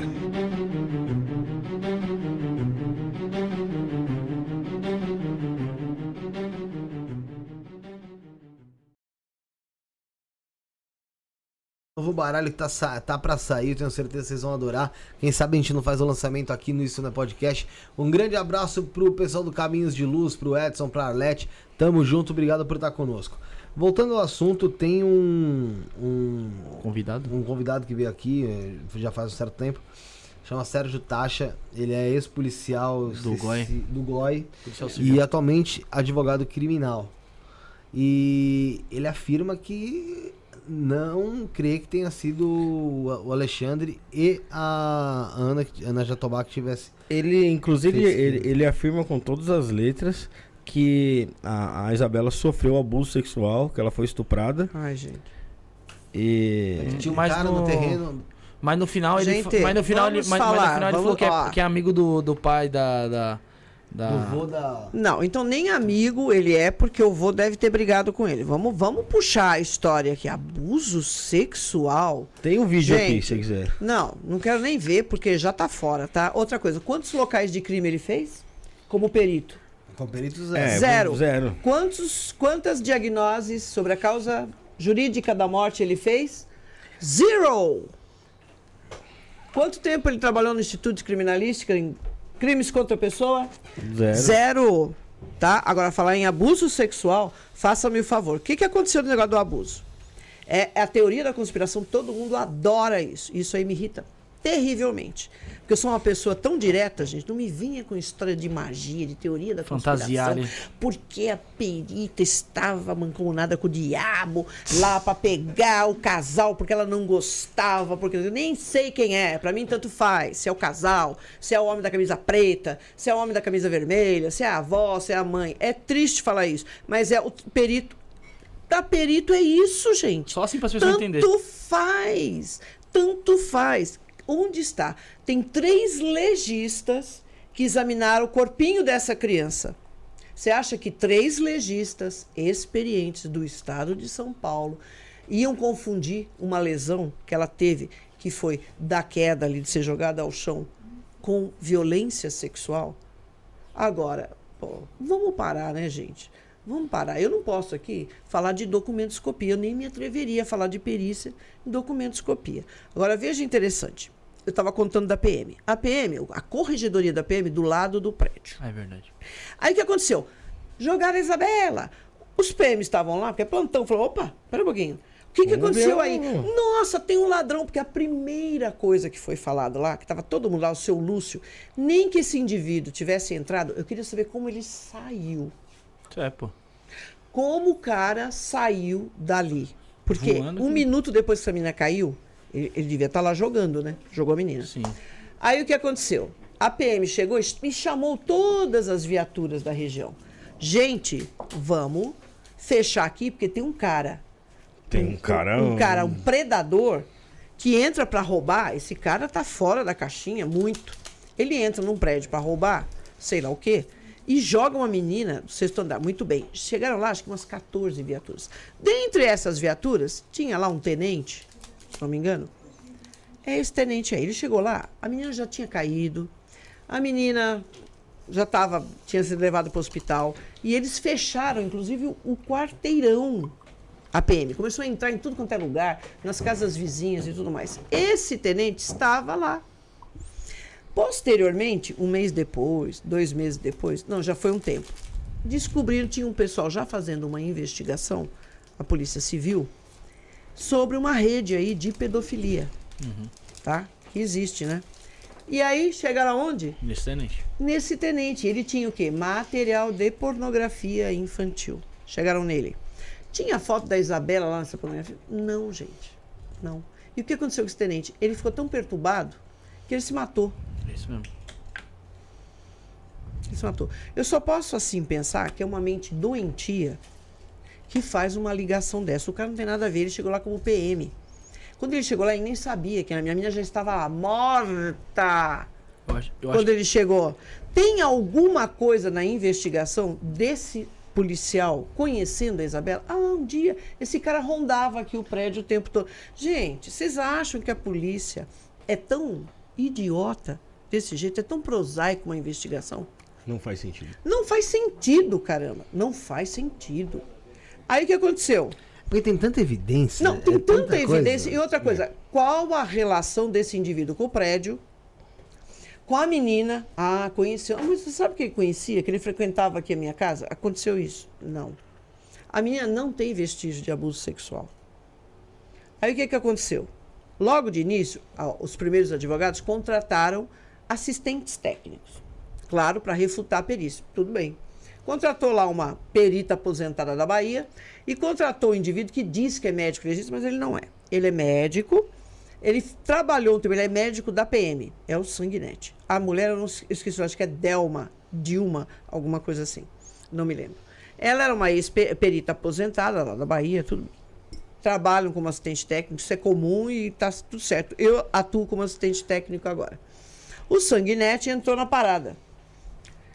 Ele não é médico legista. Ele foi uma época, porque teve um rolo lá no. Ele é de Alagoas? De onde ele é? É, é um outro estado que não é a Bahia. E ele assumiu, ficou lá como diretor do Instituto Médico Legal, mas ele não é legista. Não, não sei nem quantos casos ele fez. Ele aventou isso. Se vocês forem puxar na época, ele saiu falando isso. O que, que aconteceu? Ah, essa menina foi também abusada. Pronto. O avô O pai do. Você tá falando do pai do Alexandre. ele deu uma entrevista na hora. Não, não, não, não, não, não, não, gente. Não foi isso. O doutor Sanguinetti tá meio. O avô. Porque foi o avô, né, que contratou. Ele veio imediatamente da empresa. Se vocês forem levantar, vocês vão ver lá. Não, gente, não é nada disso. Porque aí começou. Tá bom, teve abuso sexual? Qual a pessoa mais provável que poderia ter abusado dessa Filho menina? dele. Mas o pai É. dela. O pai dela. Aí é Quem que andou o dia todo com essa menina? Quem ficava com essa menina? Era o PM lá, o tenente?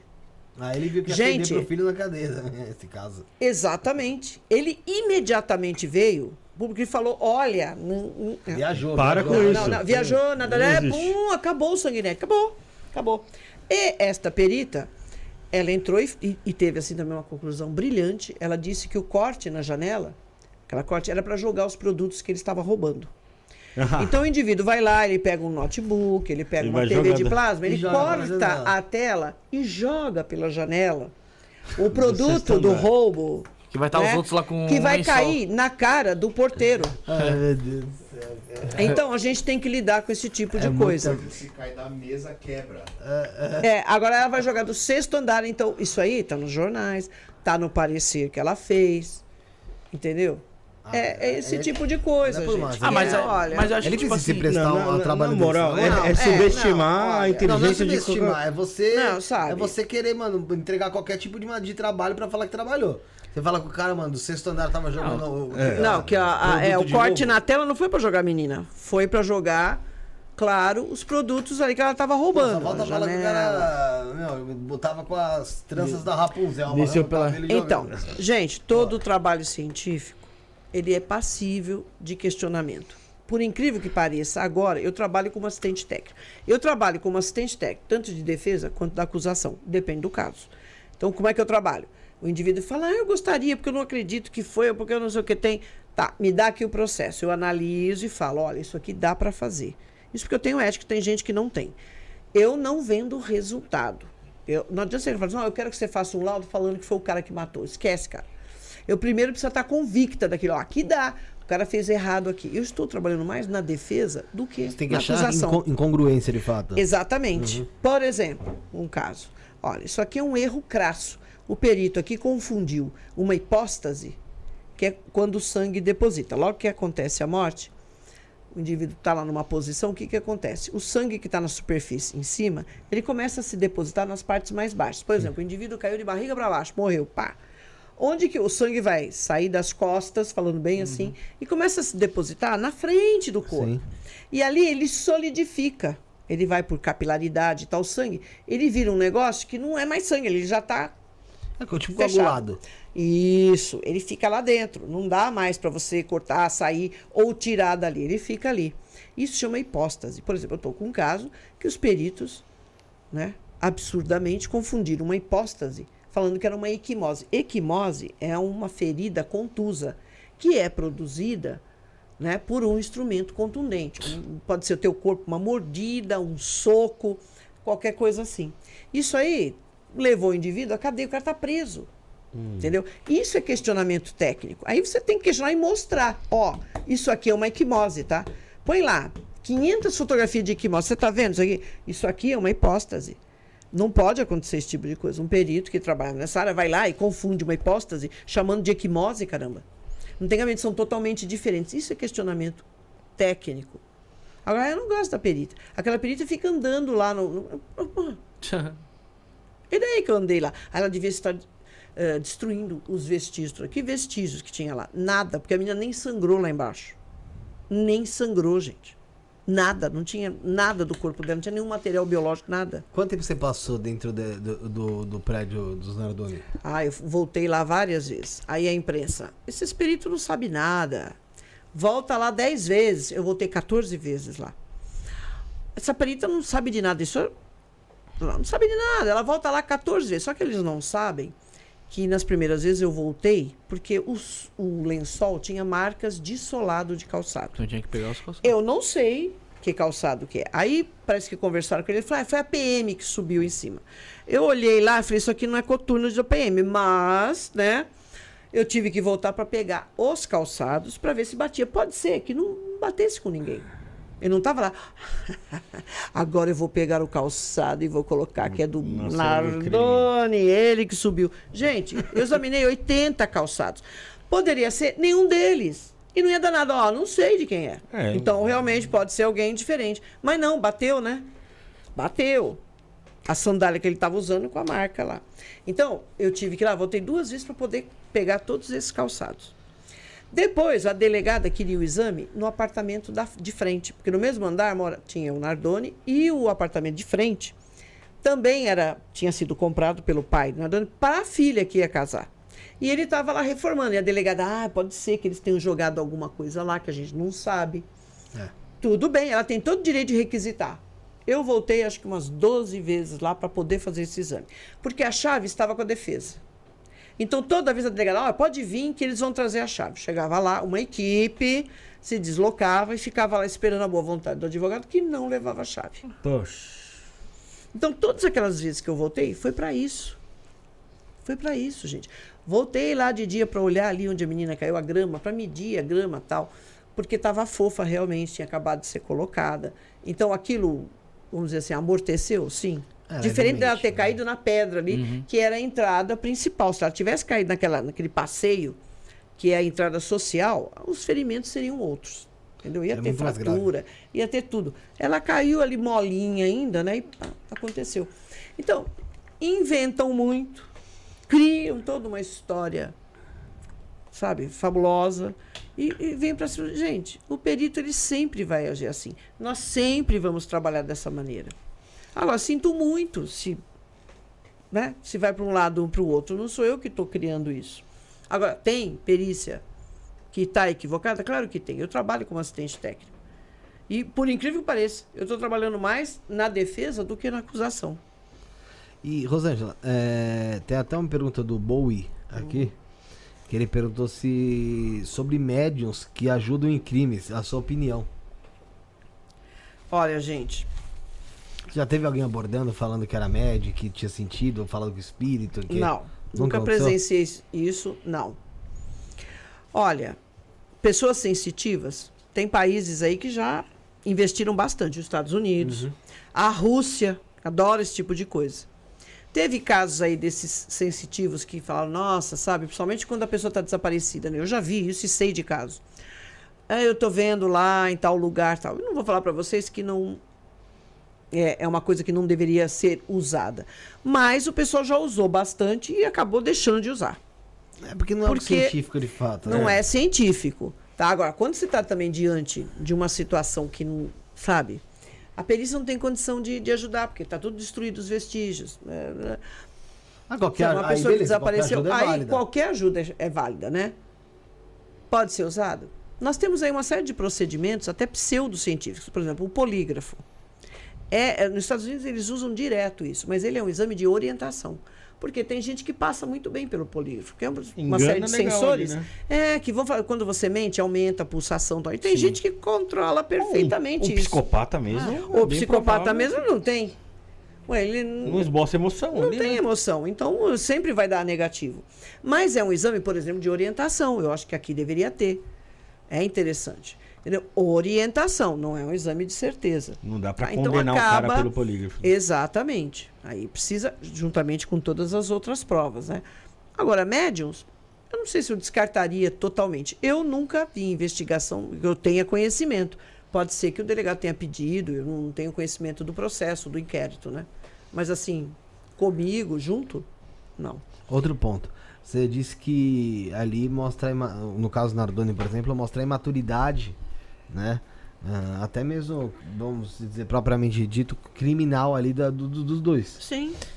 Você já pegou caso que a, o que era o contrário, que a maturidade de quem cometeu o crime era absurda?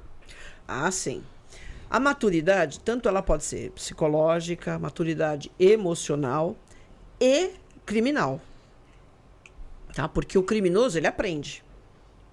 Quando ele é jovem, em geral, ele age pelo quê? Impulsividade. Ele não consegue controlar o impulso, tá? Mas ele aprende. Aí vamos supor que ele é pego. Por quê? Porque ele é impulsivo. Uh, Richthofen, vamos falar da Suzane. Por que, que ela foi pega? Impulsividade. Primeiro porque ela achou, primeiro, uma autoconfiança impressionante, arrogância. Eu sou, eu faço acontecer, ninguém vai descobrir, é o crime perfeito. Dança. Né? Dançou rápido. Dançou rapidíssimo. Rápido. Então, agiu por impulso? Sim. Ela poderia ter pensado muito mais, ter feito um negócio, entendeu? Agora, esse indivíduo, ele, ele amadurece criminalmente. né? E ele amadurece emocionalmente e psicologicamente, é diferente. Ele aprende a se controlar, né? ainda mais se ele passa uma temporada na cadeia. Sim. tá? Ela mudou.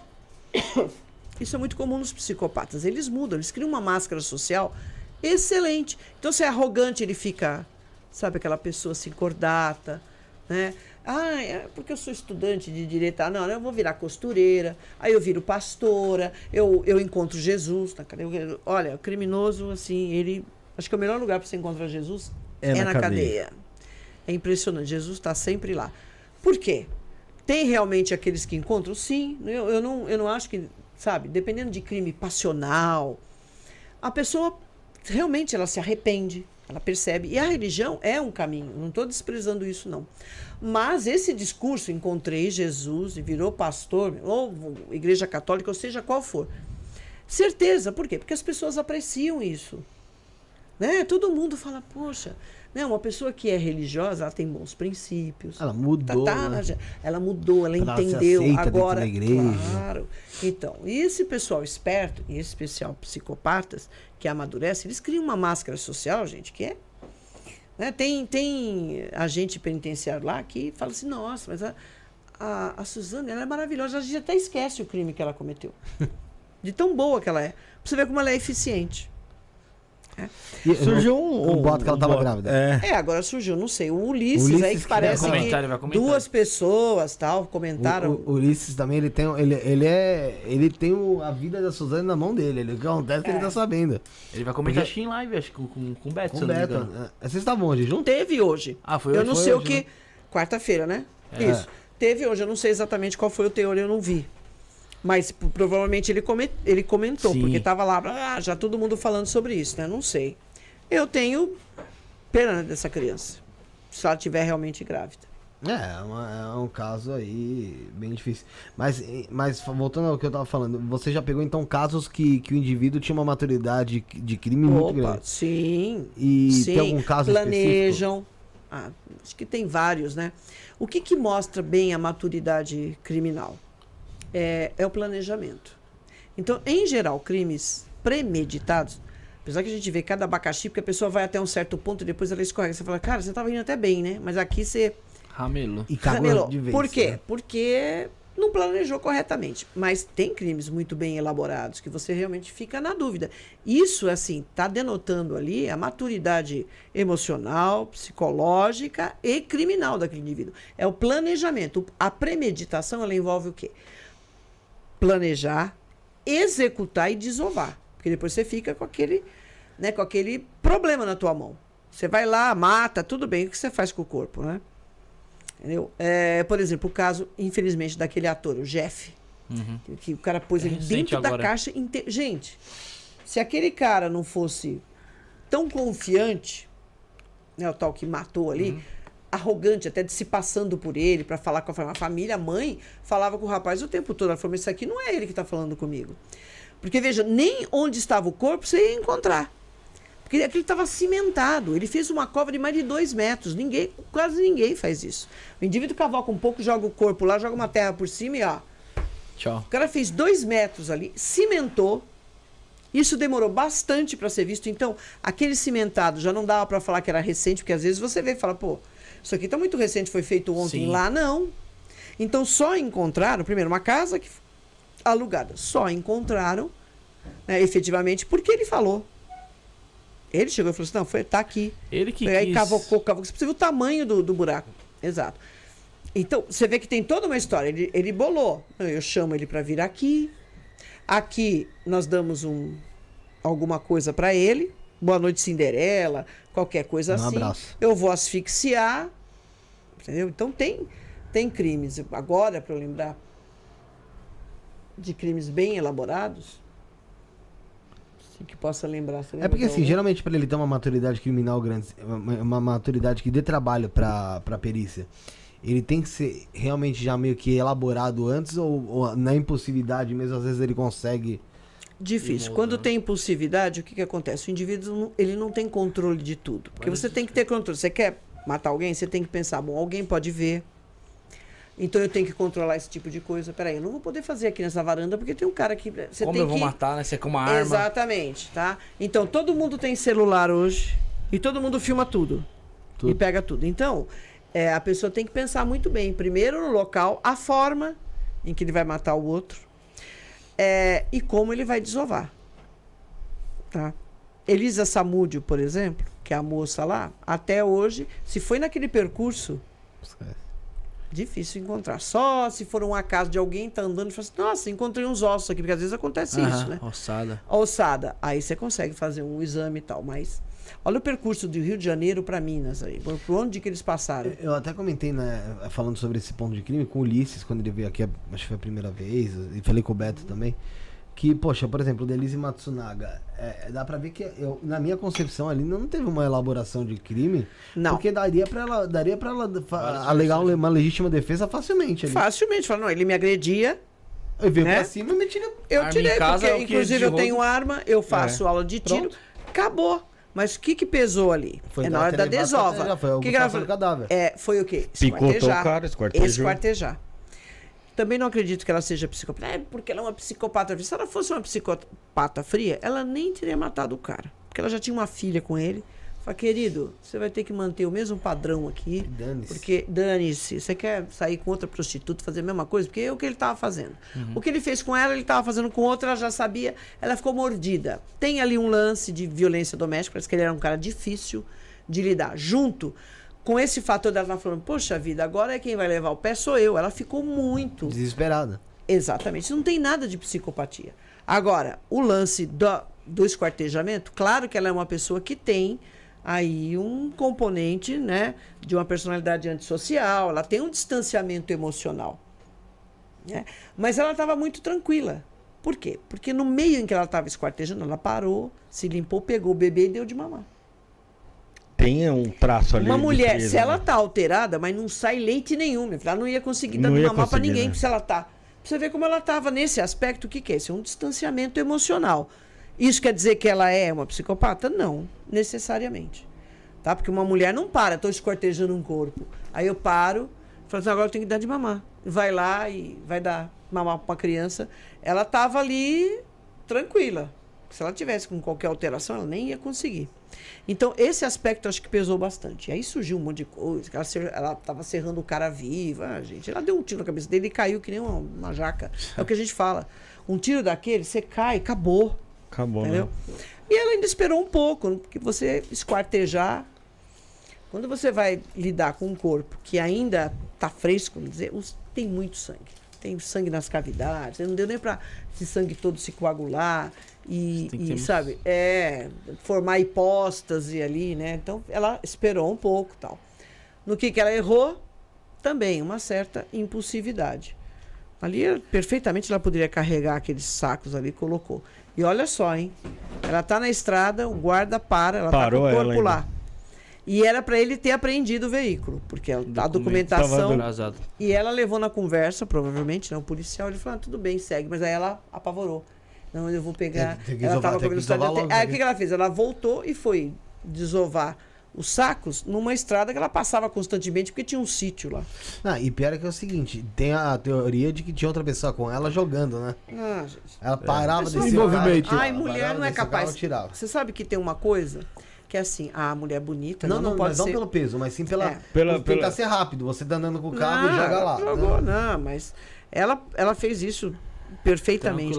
É interessante que quando a pessoa tem uma boa aparência bonita, as pessoas tendem a achar que ela não é má. Não é capaz de cometer aquilo. não é capaz. Não, uma moça tão bonita, não. não, Que não. manda ela aqui não é faz isso. filho. Exatamente. Não é a beleza, não. Exatamente. Então, gente, não acredito também que ela seja, porque todo mundo aí falou, falou. Pode ser que ela não, não volte a fazer isso. Não necessariamente, porque era uma coisa da relação dela com ele. Né? É, É como o. Nardoni, é- são os dois. Ela sozinha não faria, ele sozinho não faria. Precisa estar os dois juntos. Não acredito que façam isso com, com os filhos ou com outras crianças. Não Pessoal, acredito. o pessoal no chat tá dizendo que a Suzane tá grávida mesmo, que o Ulisses, Que o Ulisses confirmou, confirmou. hoje, lá na live com o Beto Ribeiro. Hum. É, Então, Parabéns, mamãe.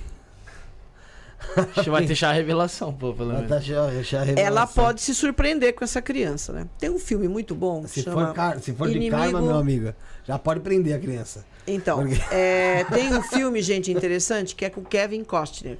É relativamente recente. Ele é um psicopata.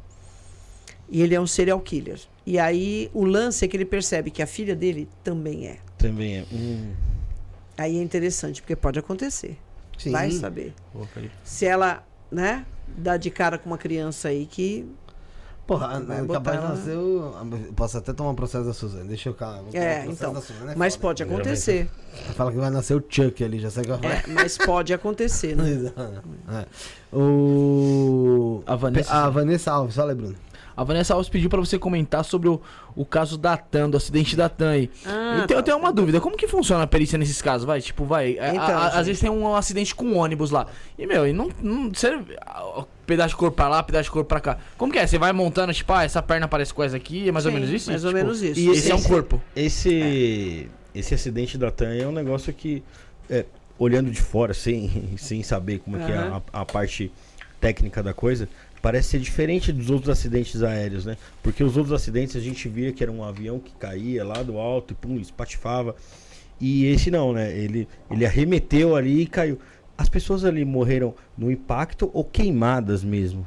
No impacto e queimadas. Olha, acidente aéreo, especificamente, quem vai determinar o que aconteceu, qual foi a causa? É um núcleo específico que existe no Instituto, que é o núcleo de engenharia. Você precisa ser engenheiro, e se tiver ainda conhecimento né, dessa parte aeronáutica, é o que o indivíduo faz. Eu não trabalhei, no, no, no caso da TAM, para chegar à conclusão do que, que foi que Sim. aconteceu ali. Não é a minha área. Uhum. Né? Agora, num caso como esse, 90% ou mais até de casos de acidente aéreo ocorre a explosão por causa do combustível, a não ser que seja pane seca. E nós já tivemos dois casos. O pessoal lá da lá do Paraná, Já pegou esse?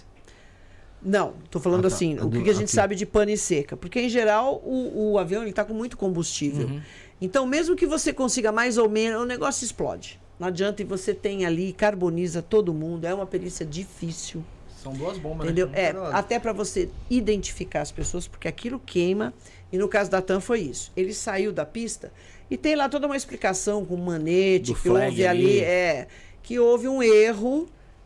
Parece que ali o problema foi do erro. Parece que um tava elevado, o outro não. É, e o, e o piloto não percebeu, o copiloto não percebeu, foi mais ou menos por aí.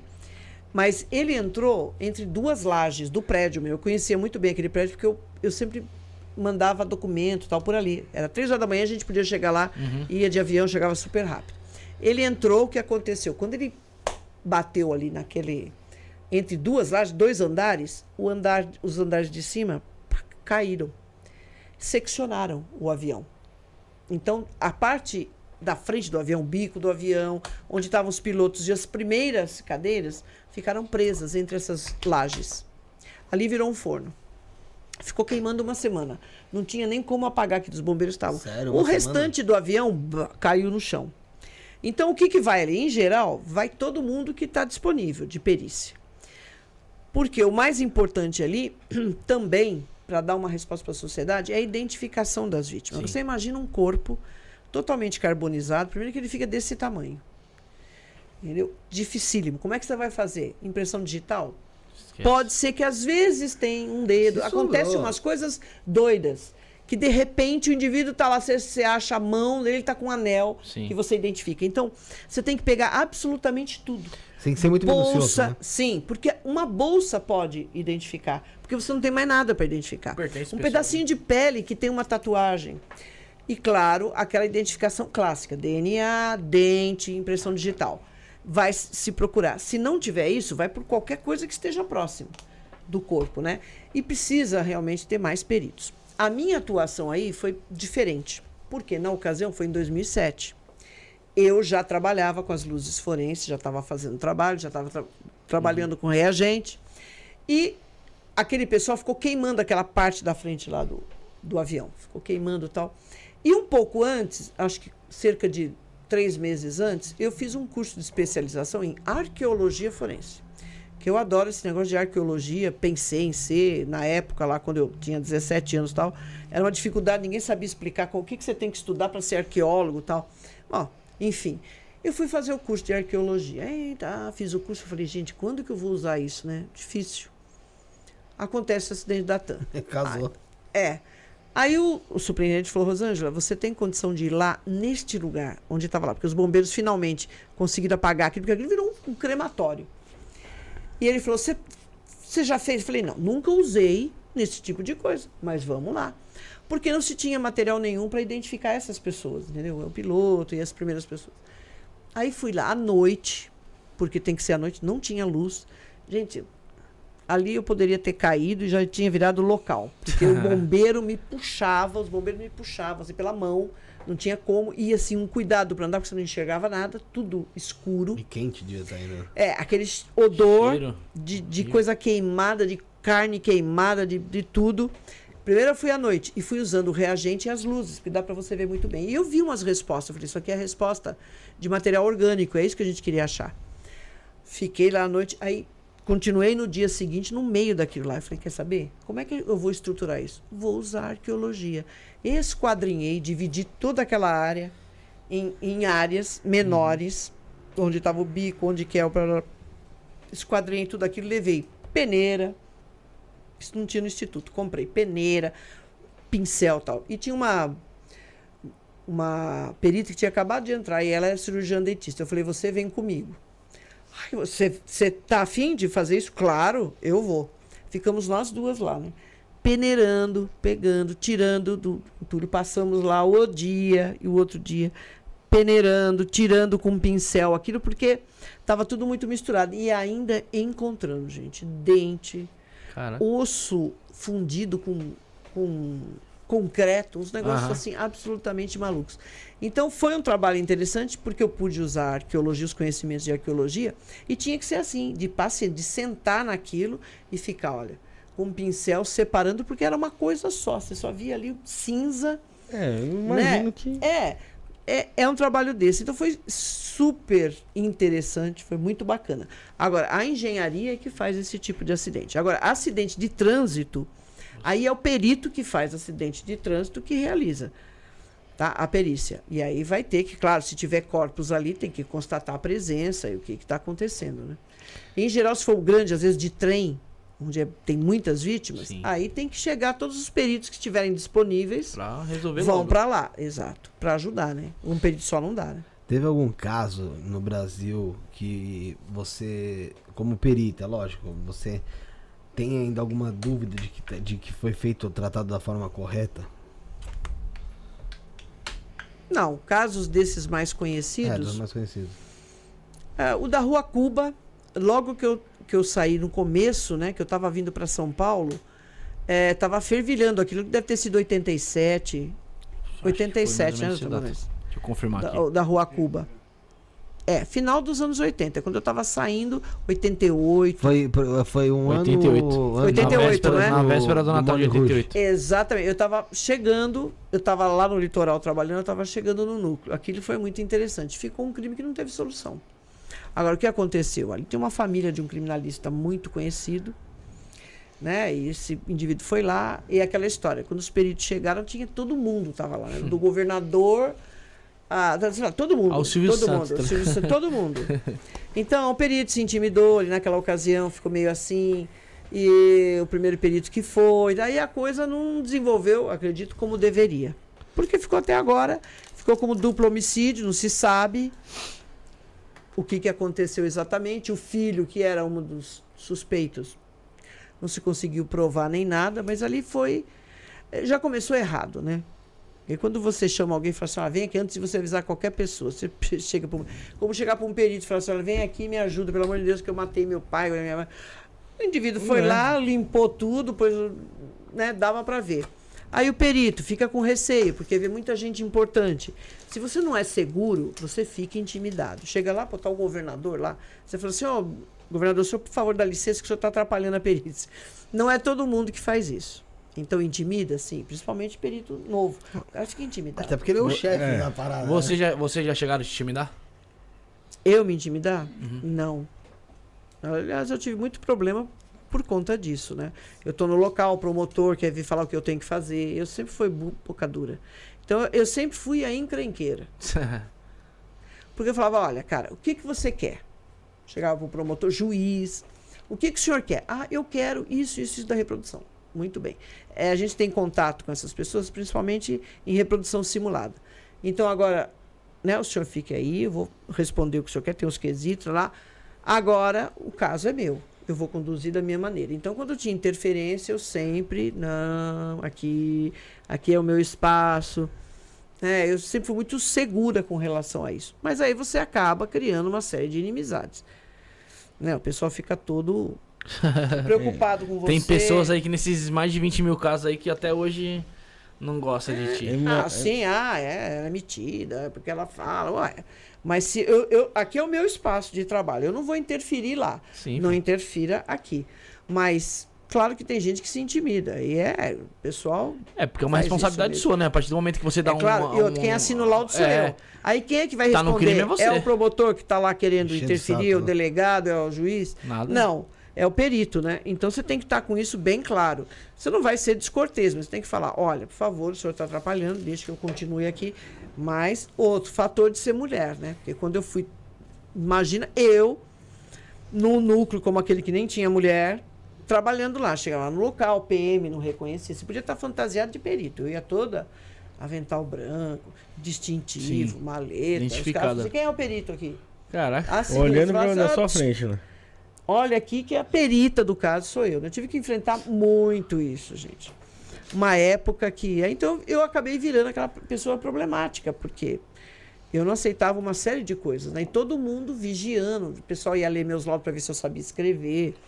Caraca. É, ah, então você tem que provar mais do que todo mundo que você é competente. Né? Ah, vai tirar plantão no outro. Ih, primeira menstruação lá, vai ter TPM não veio trabalhar. Vou, vou. Ah, não vai virar cada. Várias vezes eu chegava no local que eu poderia pedir ajuda, ficava todo mundo olhando para ver se eu ia virar o cadáver, se eu ia conseguir tirar o cadáver lá que estava Eu só aguardando ali, né? só aguardando para falar. Isso é uma realidade. Mudou bastante. Hoje no núcleo, eu acho que tem mais mulheres trabalhando do que homens. Mas quando eu entrei, era eu e uma outra colega. E ela nem tirava plantão à noite ainda, eu tirava. Então nós duas, todo mundo, ah, vai lá na detenção. Na época tinha, né? O Ah, é. O pessoal também tá falando do Gil Rugai, mas an- É. do é, Gil Rugai. Mas antes de falar dele, mas desses casos assim, qual foi o que mais te marcou, te traz lembra, te, te traz lembrança até hoje? Olha, Eu sei que existe o trabalho de falar, pô, são 20 mil casos. Não, sim, mas, por exemplo, o caso Isabela é claro que, que vai continuar sendo, porque ele foi um divisor de águas no país. Tudo mudou, Total. né? Uma outra visão. Perícia mudou depois desse caso, conseguiram recursos e uma série de coisas. Né? Mas o que chamou a atenção no caso da Isabela foi justamente a imprensa, né? a mídia, que foi algo assim. Quem trabalha em crimes contra a pessoa, seja lá onde for, que estado, tem contato mesmo, porque é crime. Ali o crime é a vida, né? Está relacionado à vida. Então sempre vai ter interesse da mídia, sempre vai ter uma comoção social, todos esses casos tem. Então o perito já está acostumado, que ele vai encontrar a imprensa, que vai ter julgamento, ele vai participar, audiência, quer dizer, o, caso Isabela não foi o primeiro que eu participei de audiência e julgamento. Já fiz que eu até perdi a conta. É direto isso. Né? Porque eles, eles querem ouvir o perito. Então chama nas audiências, chama em julgamento. Então, nesse sentido, desse a perícia em si, não é que, ah, nossa, eu tive que inventar uma. Não. Era algo que eu já vinha criando há muito tempo. Esse protocolo de atendimento, protocolo de exame de peças. Eu já vinha, né, ao longo aí de toda essa, essa carreira, eu sempre tive ligada nisso, né, desenvolvendo mesmo questões e usando reagentes e tudo que tinha de moderno. Eu acho que foi isso, nesse sentido. Entendeu? Desse interesse absurdo da, da mídia, querendo informação a qualquer custo também. Que a gente não pode falar. Eu Queria só, em primeira mão eu ali. só falei, eu só dei entrevista depois do julgamento. E outra, todas as entrevistas ou participações que eu dei foi por ordem da Secretaria de Segurança. Tá? Porque isso também o pessoal fala, ah, ela adora uma. uma, uma- a- abriu a flash. geladeira, ela já está falando, ela adora um flash. Não, gente, não. Primeiro que eu não falei absolutamente nada nesses dois anos. Eventualmente, eu chegava lá, já tinha repórter. E aí? Eu falava, ah, nós estamos ainda realizando. É o praxe. Nós estamos ainda estudando, não saiu o laudo ainda, blá, blá, blá. É o que você tem que falar. Não pode falar nada mesmo, porque senão você prejudica até o teu trabalho. Depois, é, eu nunca dei qualquer tipo de entrevista nem nada enquanto perito criminal que não fosse autorizada ou que não fosse recomendada pela Secretaria de Segurança. Porque aí criaram até um, um departamento lá de, de assessoria. Meio que comunicação ali? É, isso. É, exatamente. Assessoria de imprensa. Aham. Tinha lá profissional, tinha lá jornalista que entrava e falava assim: "Ah, Rosângela, você vai ter que gravar lá não sei onde. Tá bom. Rosângela, vai, tá, vai descer aqui uma equipe e vai filmar você. Não sei o quê. Tá bom. Então já vinha até direto da, da secretaria De lado de, mesmo. de segurança. E, e tá correto. Entendeu? Porque o perito não tem que se manifestar antes do julgamento. Porque qualquer coisa pode pode ser que apareça. Exato, e pode É ser que apareça. popular, tal, a pessoa ouve, dá Pode um ser que apareça um dado novo que vai mudar tudo aquilo que você estava fazendo. Você Entendeu? Aí você fala, exatamente. Ao, ao mesmo tempo, depois do, do caso concluído, é super importante a, a população ter acesso a essas info- as informações. É, exato. Pra não ficar nenhuma E, dúvida, né? e eu acho que Pô, Rosângela, você fala de uma forma que as pessoas conseguem compreender, porque não adianta o perito falar de uma forma técnica lá que as pessoas não vão entender nada. Então, é, a comunicação para as pessoas ali é totalmente diferente, do laudo. Do laudo, É, como sim. se fosse uma. Você ouvia assim como se fosse uma aula. É, na o verdade, que, o que você fala para você- juiz, para promotor, para delegado é uma coisa, né? E, e o laudo também a gente tem que colocar termos técnicos, mas de maneira também que os nossos usuários entendam. Porque não é fácil também para o promotor, para o delegado, para o juiz entender um laudo pericial. Às vezes o negócio é meio confuso. Então a gente tem que ser objetivo, conciso, claro, direto, né? Não tem, mas eh, usando termos técnicos, mas de uma maneira que eles entendam. Agora, quando você vai falar isso para a imprensa tal, você tem que ter uma outra forma de comunicação, né? Não dá. Já recebeu muita ameaça? A ameaça, não. Não, no caso de Isabela, quando a gente foi fazer a reprodução simulada, que estava lá a imprensa toda, acho que tinha até a imprensa do exterior, é, eu fui comunicada que tinha uma ameaça de morte, que iam me matar tal. Aí tinha lá policial de todo lado, acho que era o Nico que estava lá, doutor Nico que estava lá, um bando de homens, eu dava um passo, todo mundo em volta tal.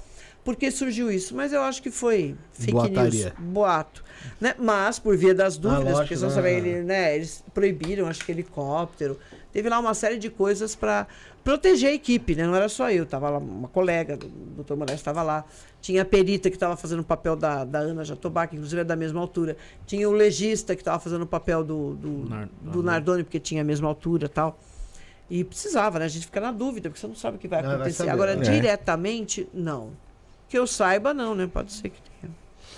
Entendi. A gente ia falar do Gil Gai, mas como tem estacionamento aqui, Sim. é, É, senão eles vamos segurar para uma a outra gente- oportunidade, porque eu quero sim, Sim. que, queria muito que você voltasse a outra oportunidade pra gente continuar falando não só sobre esses crimes que tem, tem mais é, Repercussão, relevância, né? É. né? É, mas também sobre outros nessa jornada de mais de 20 mil casos aí que você, que você carrega, é, tendo analisado, enfim. Então, pra, pra não ter problema com o estacionamento aí, que o menino do estacionamento é bravo, Tem horário, é. né? É, Ele é bravo. é, ele é bravo, bravinho ele, ele é bravinho. E, então vamos, vamos, vamos partir pro, pro final, né, Bruno? Sim, vamos partir pro final. Vamos partir pro final.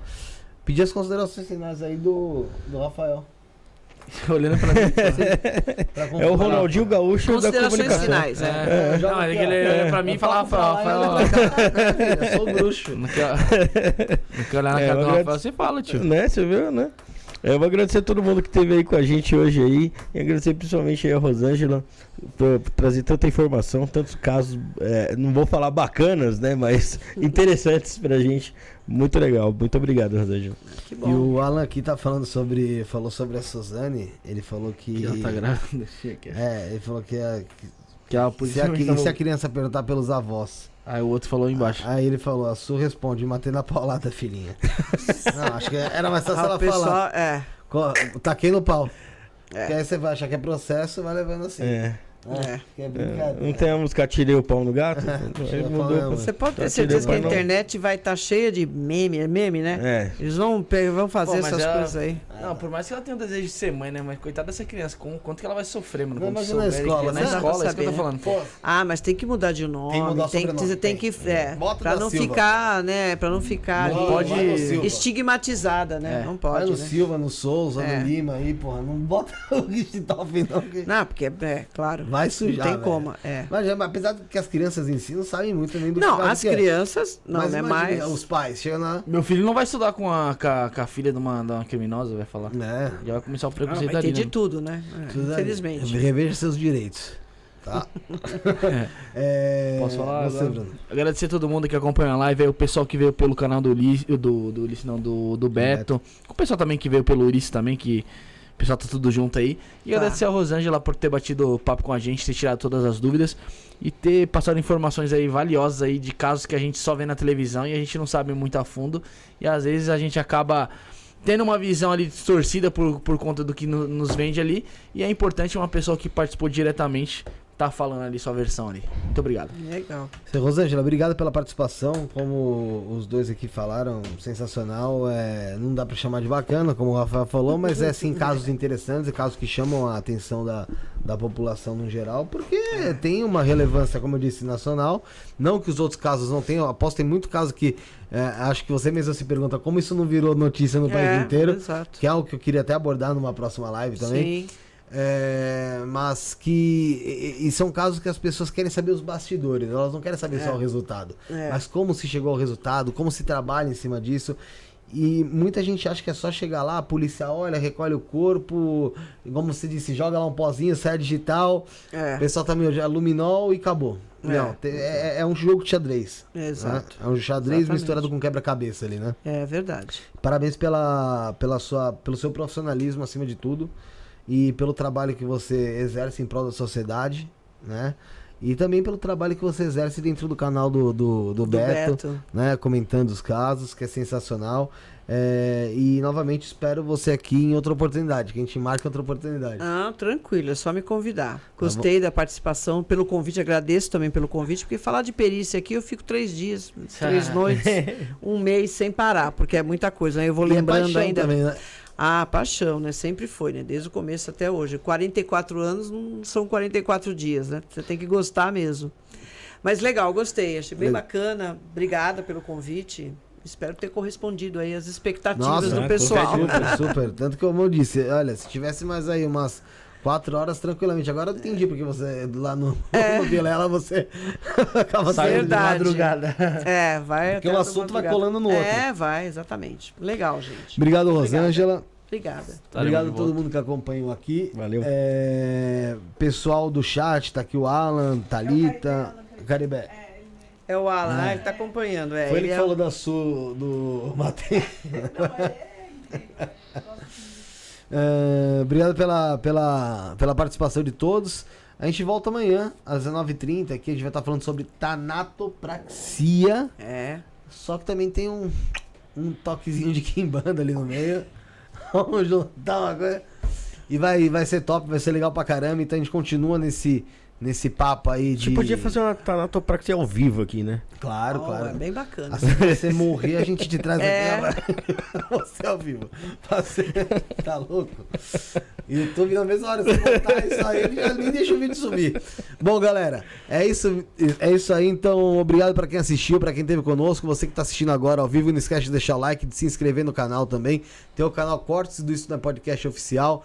Pega também um trecho da live, marca lá, arroba Rosângela, underline perita, né? Arro- Arroba Rosângela, underline perita. No Arroba Instagram. isto não é podcast underline oficial. Segue lá a gente no Instagram, que a gente perdeu o Instagram antigo que a gente tinha, perdeu acesso. Então segue lá, arroba isto não é podcast oficial. Marca a gente nos seus stories. Aí. E bora. Marca Bora, a gente, marca a, a Marca todo doutora e, e a gente vai repostar vocês, tá bom? É, obrigado pra todos novamente. Então amanhã às 19h30 estaremos de volta. Somos o início, o fim e o meio. Fomos.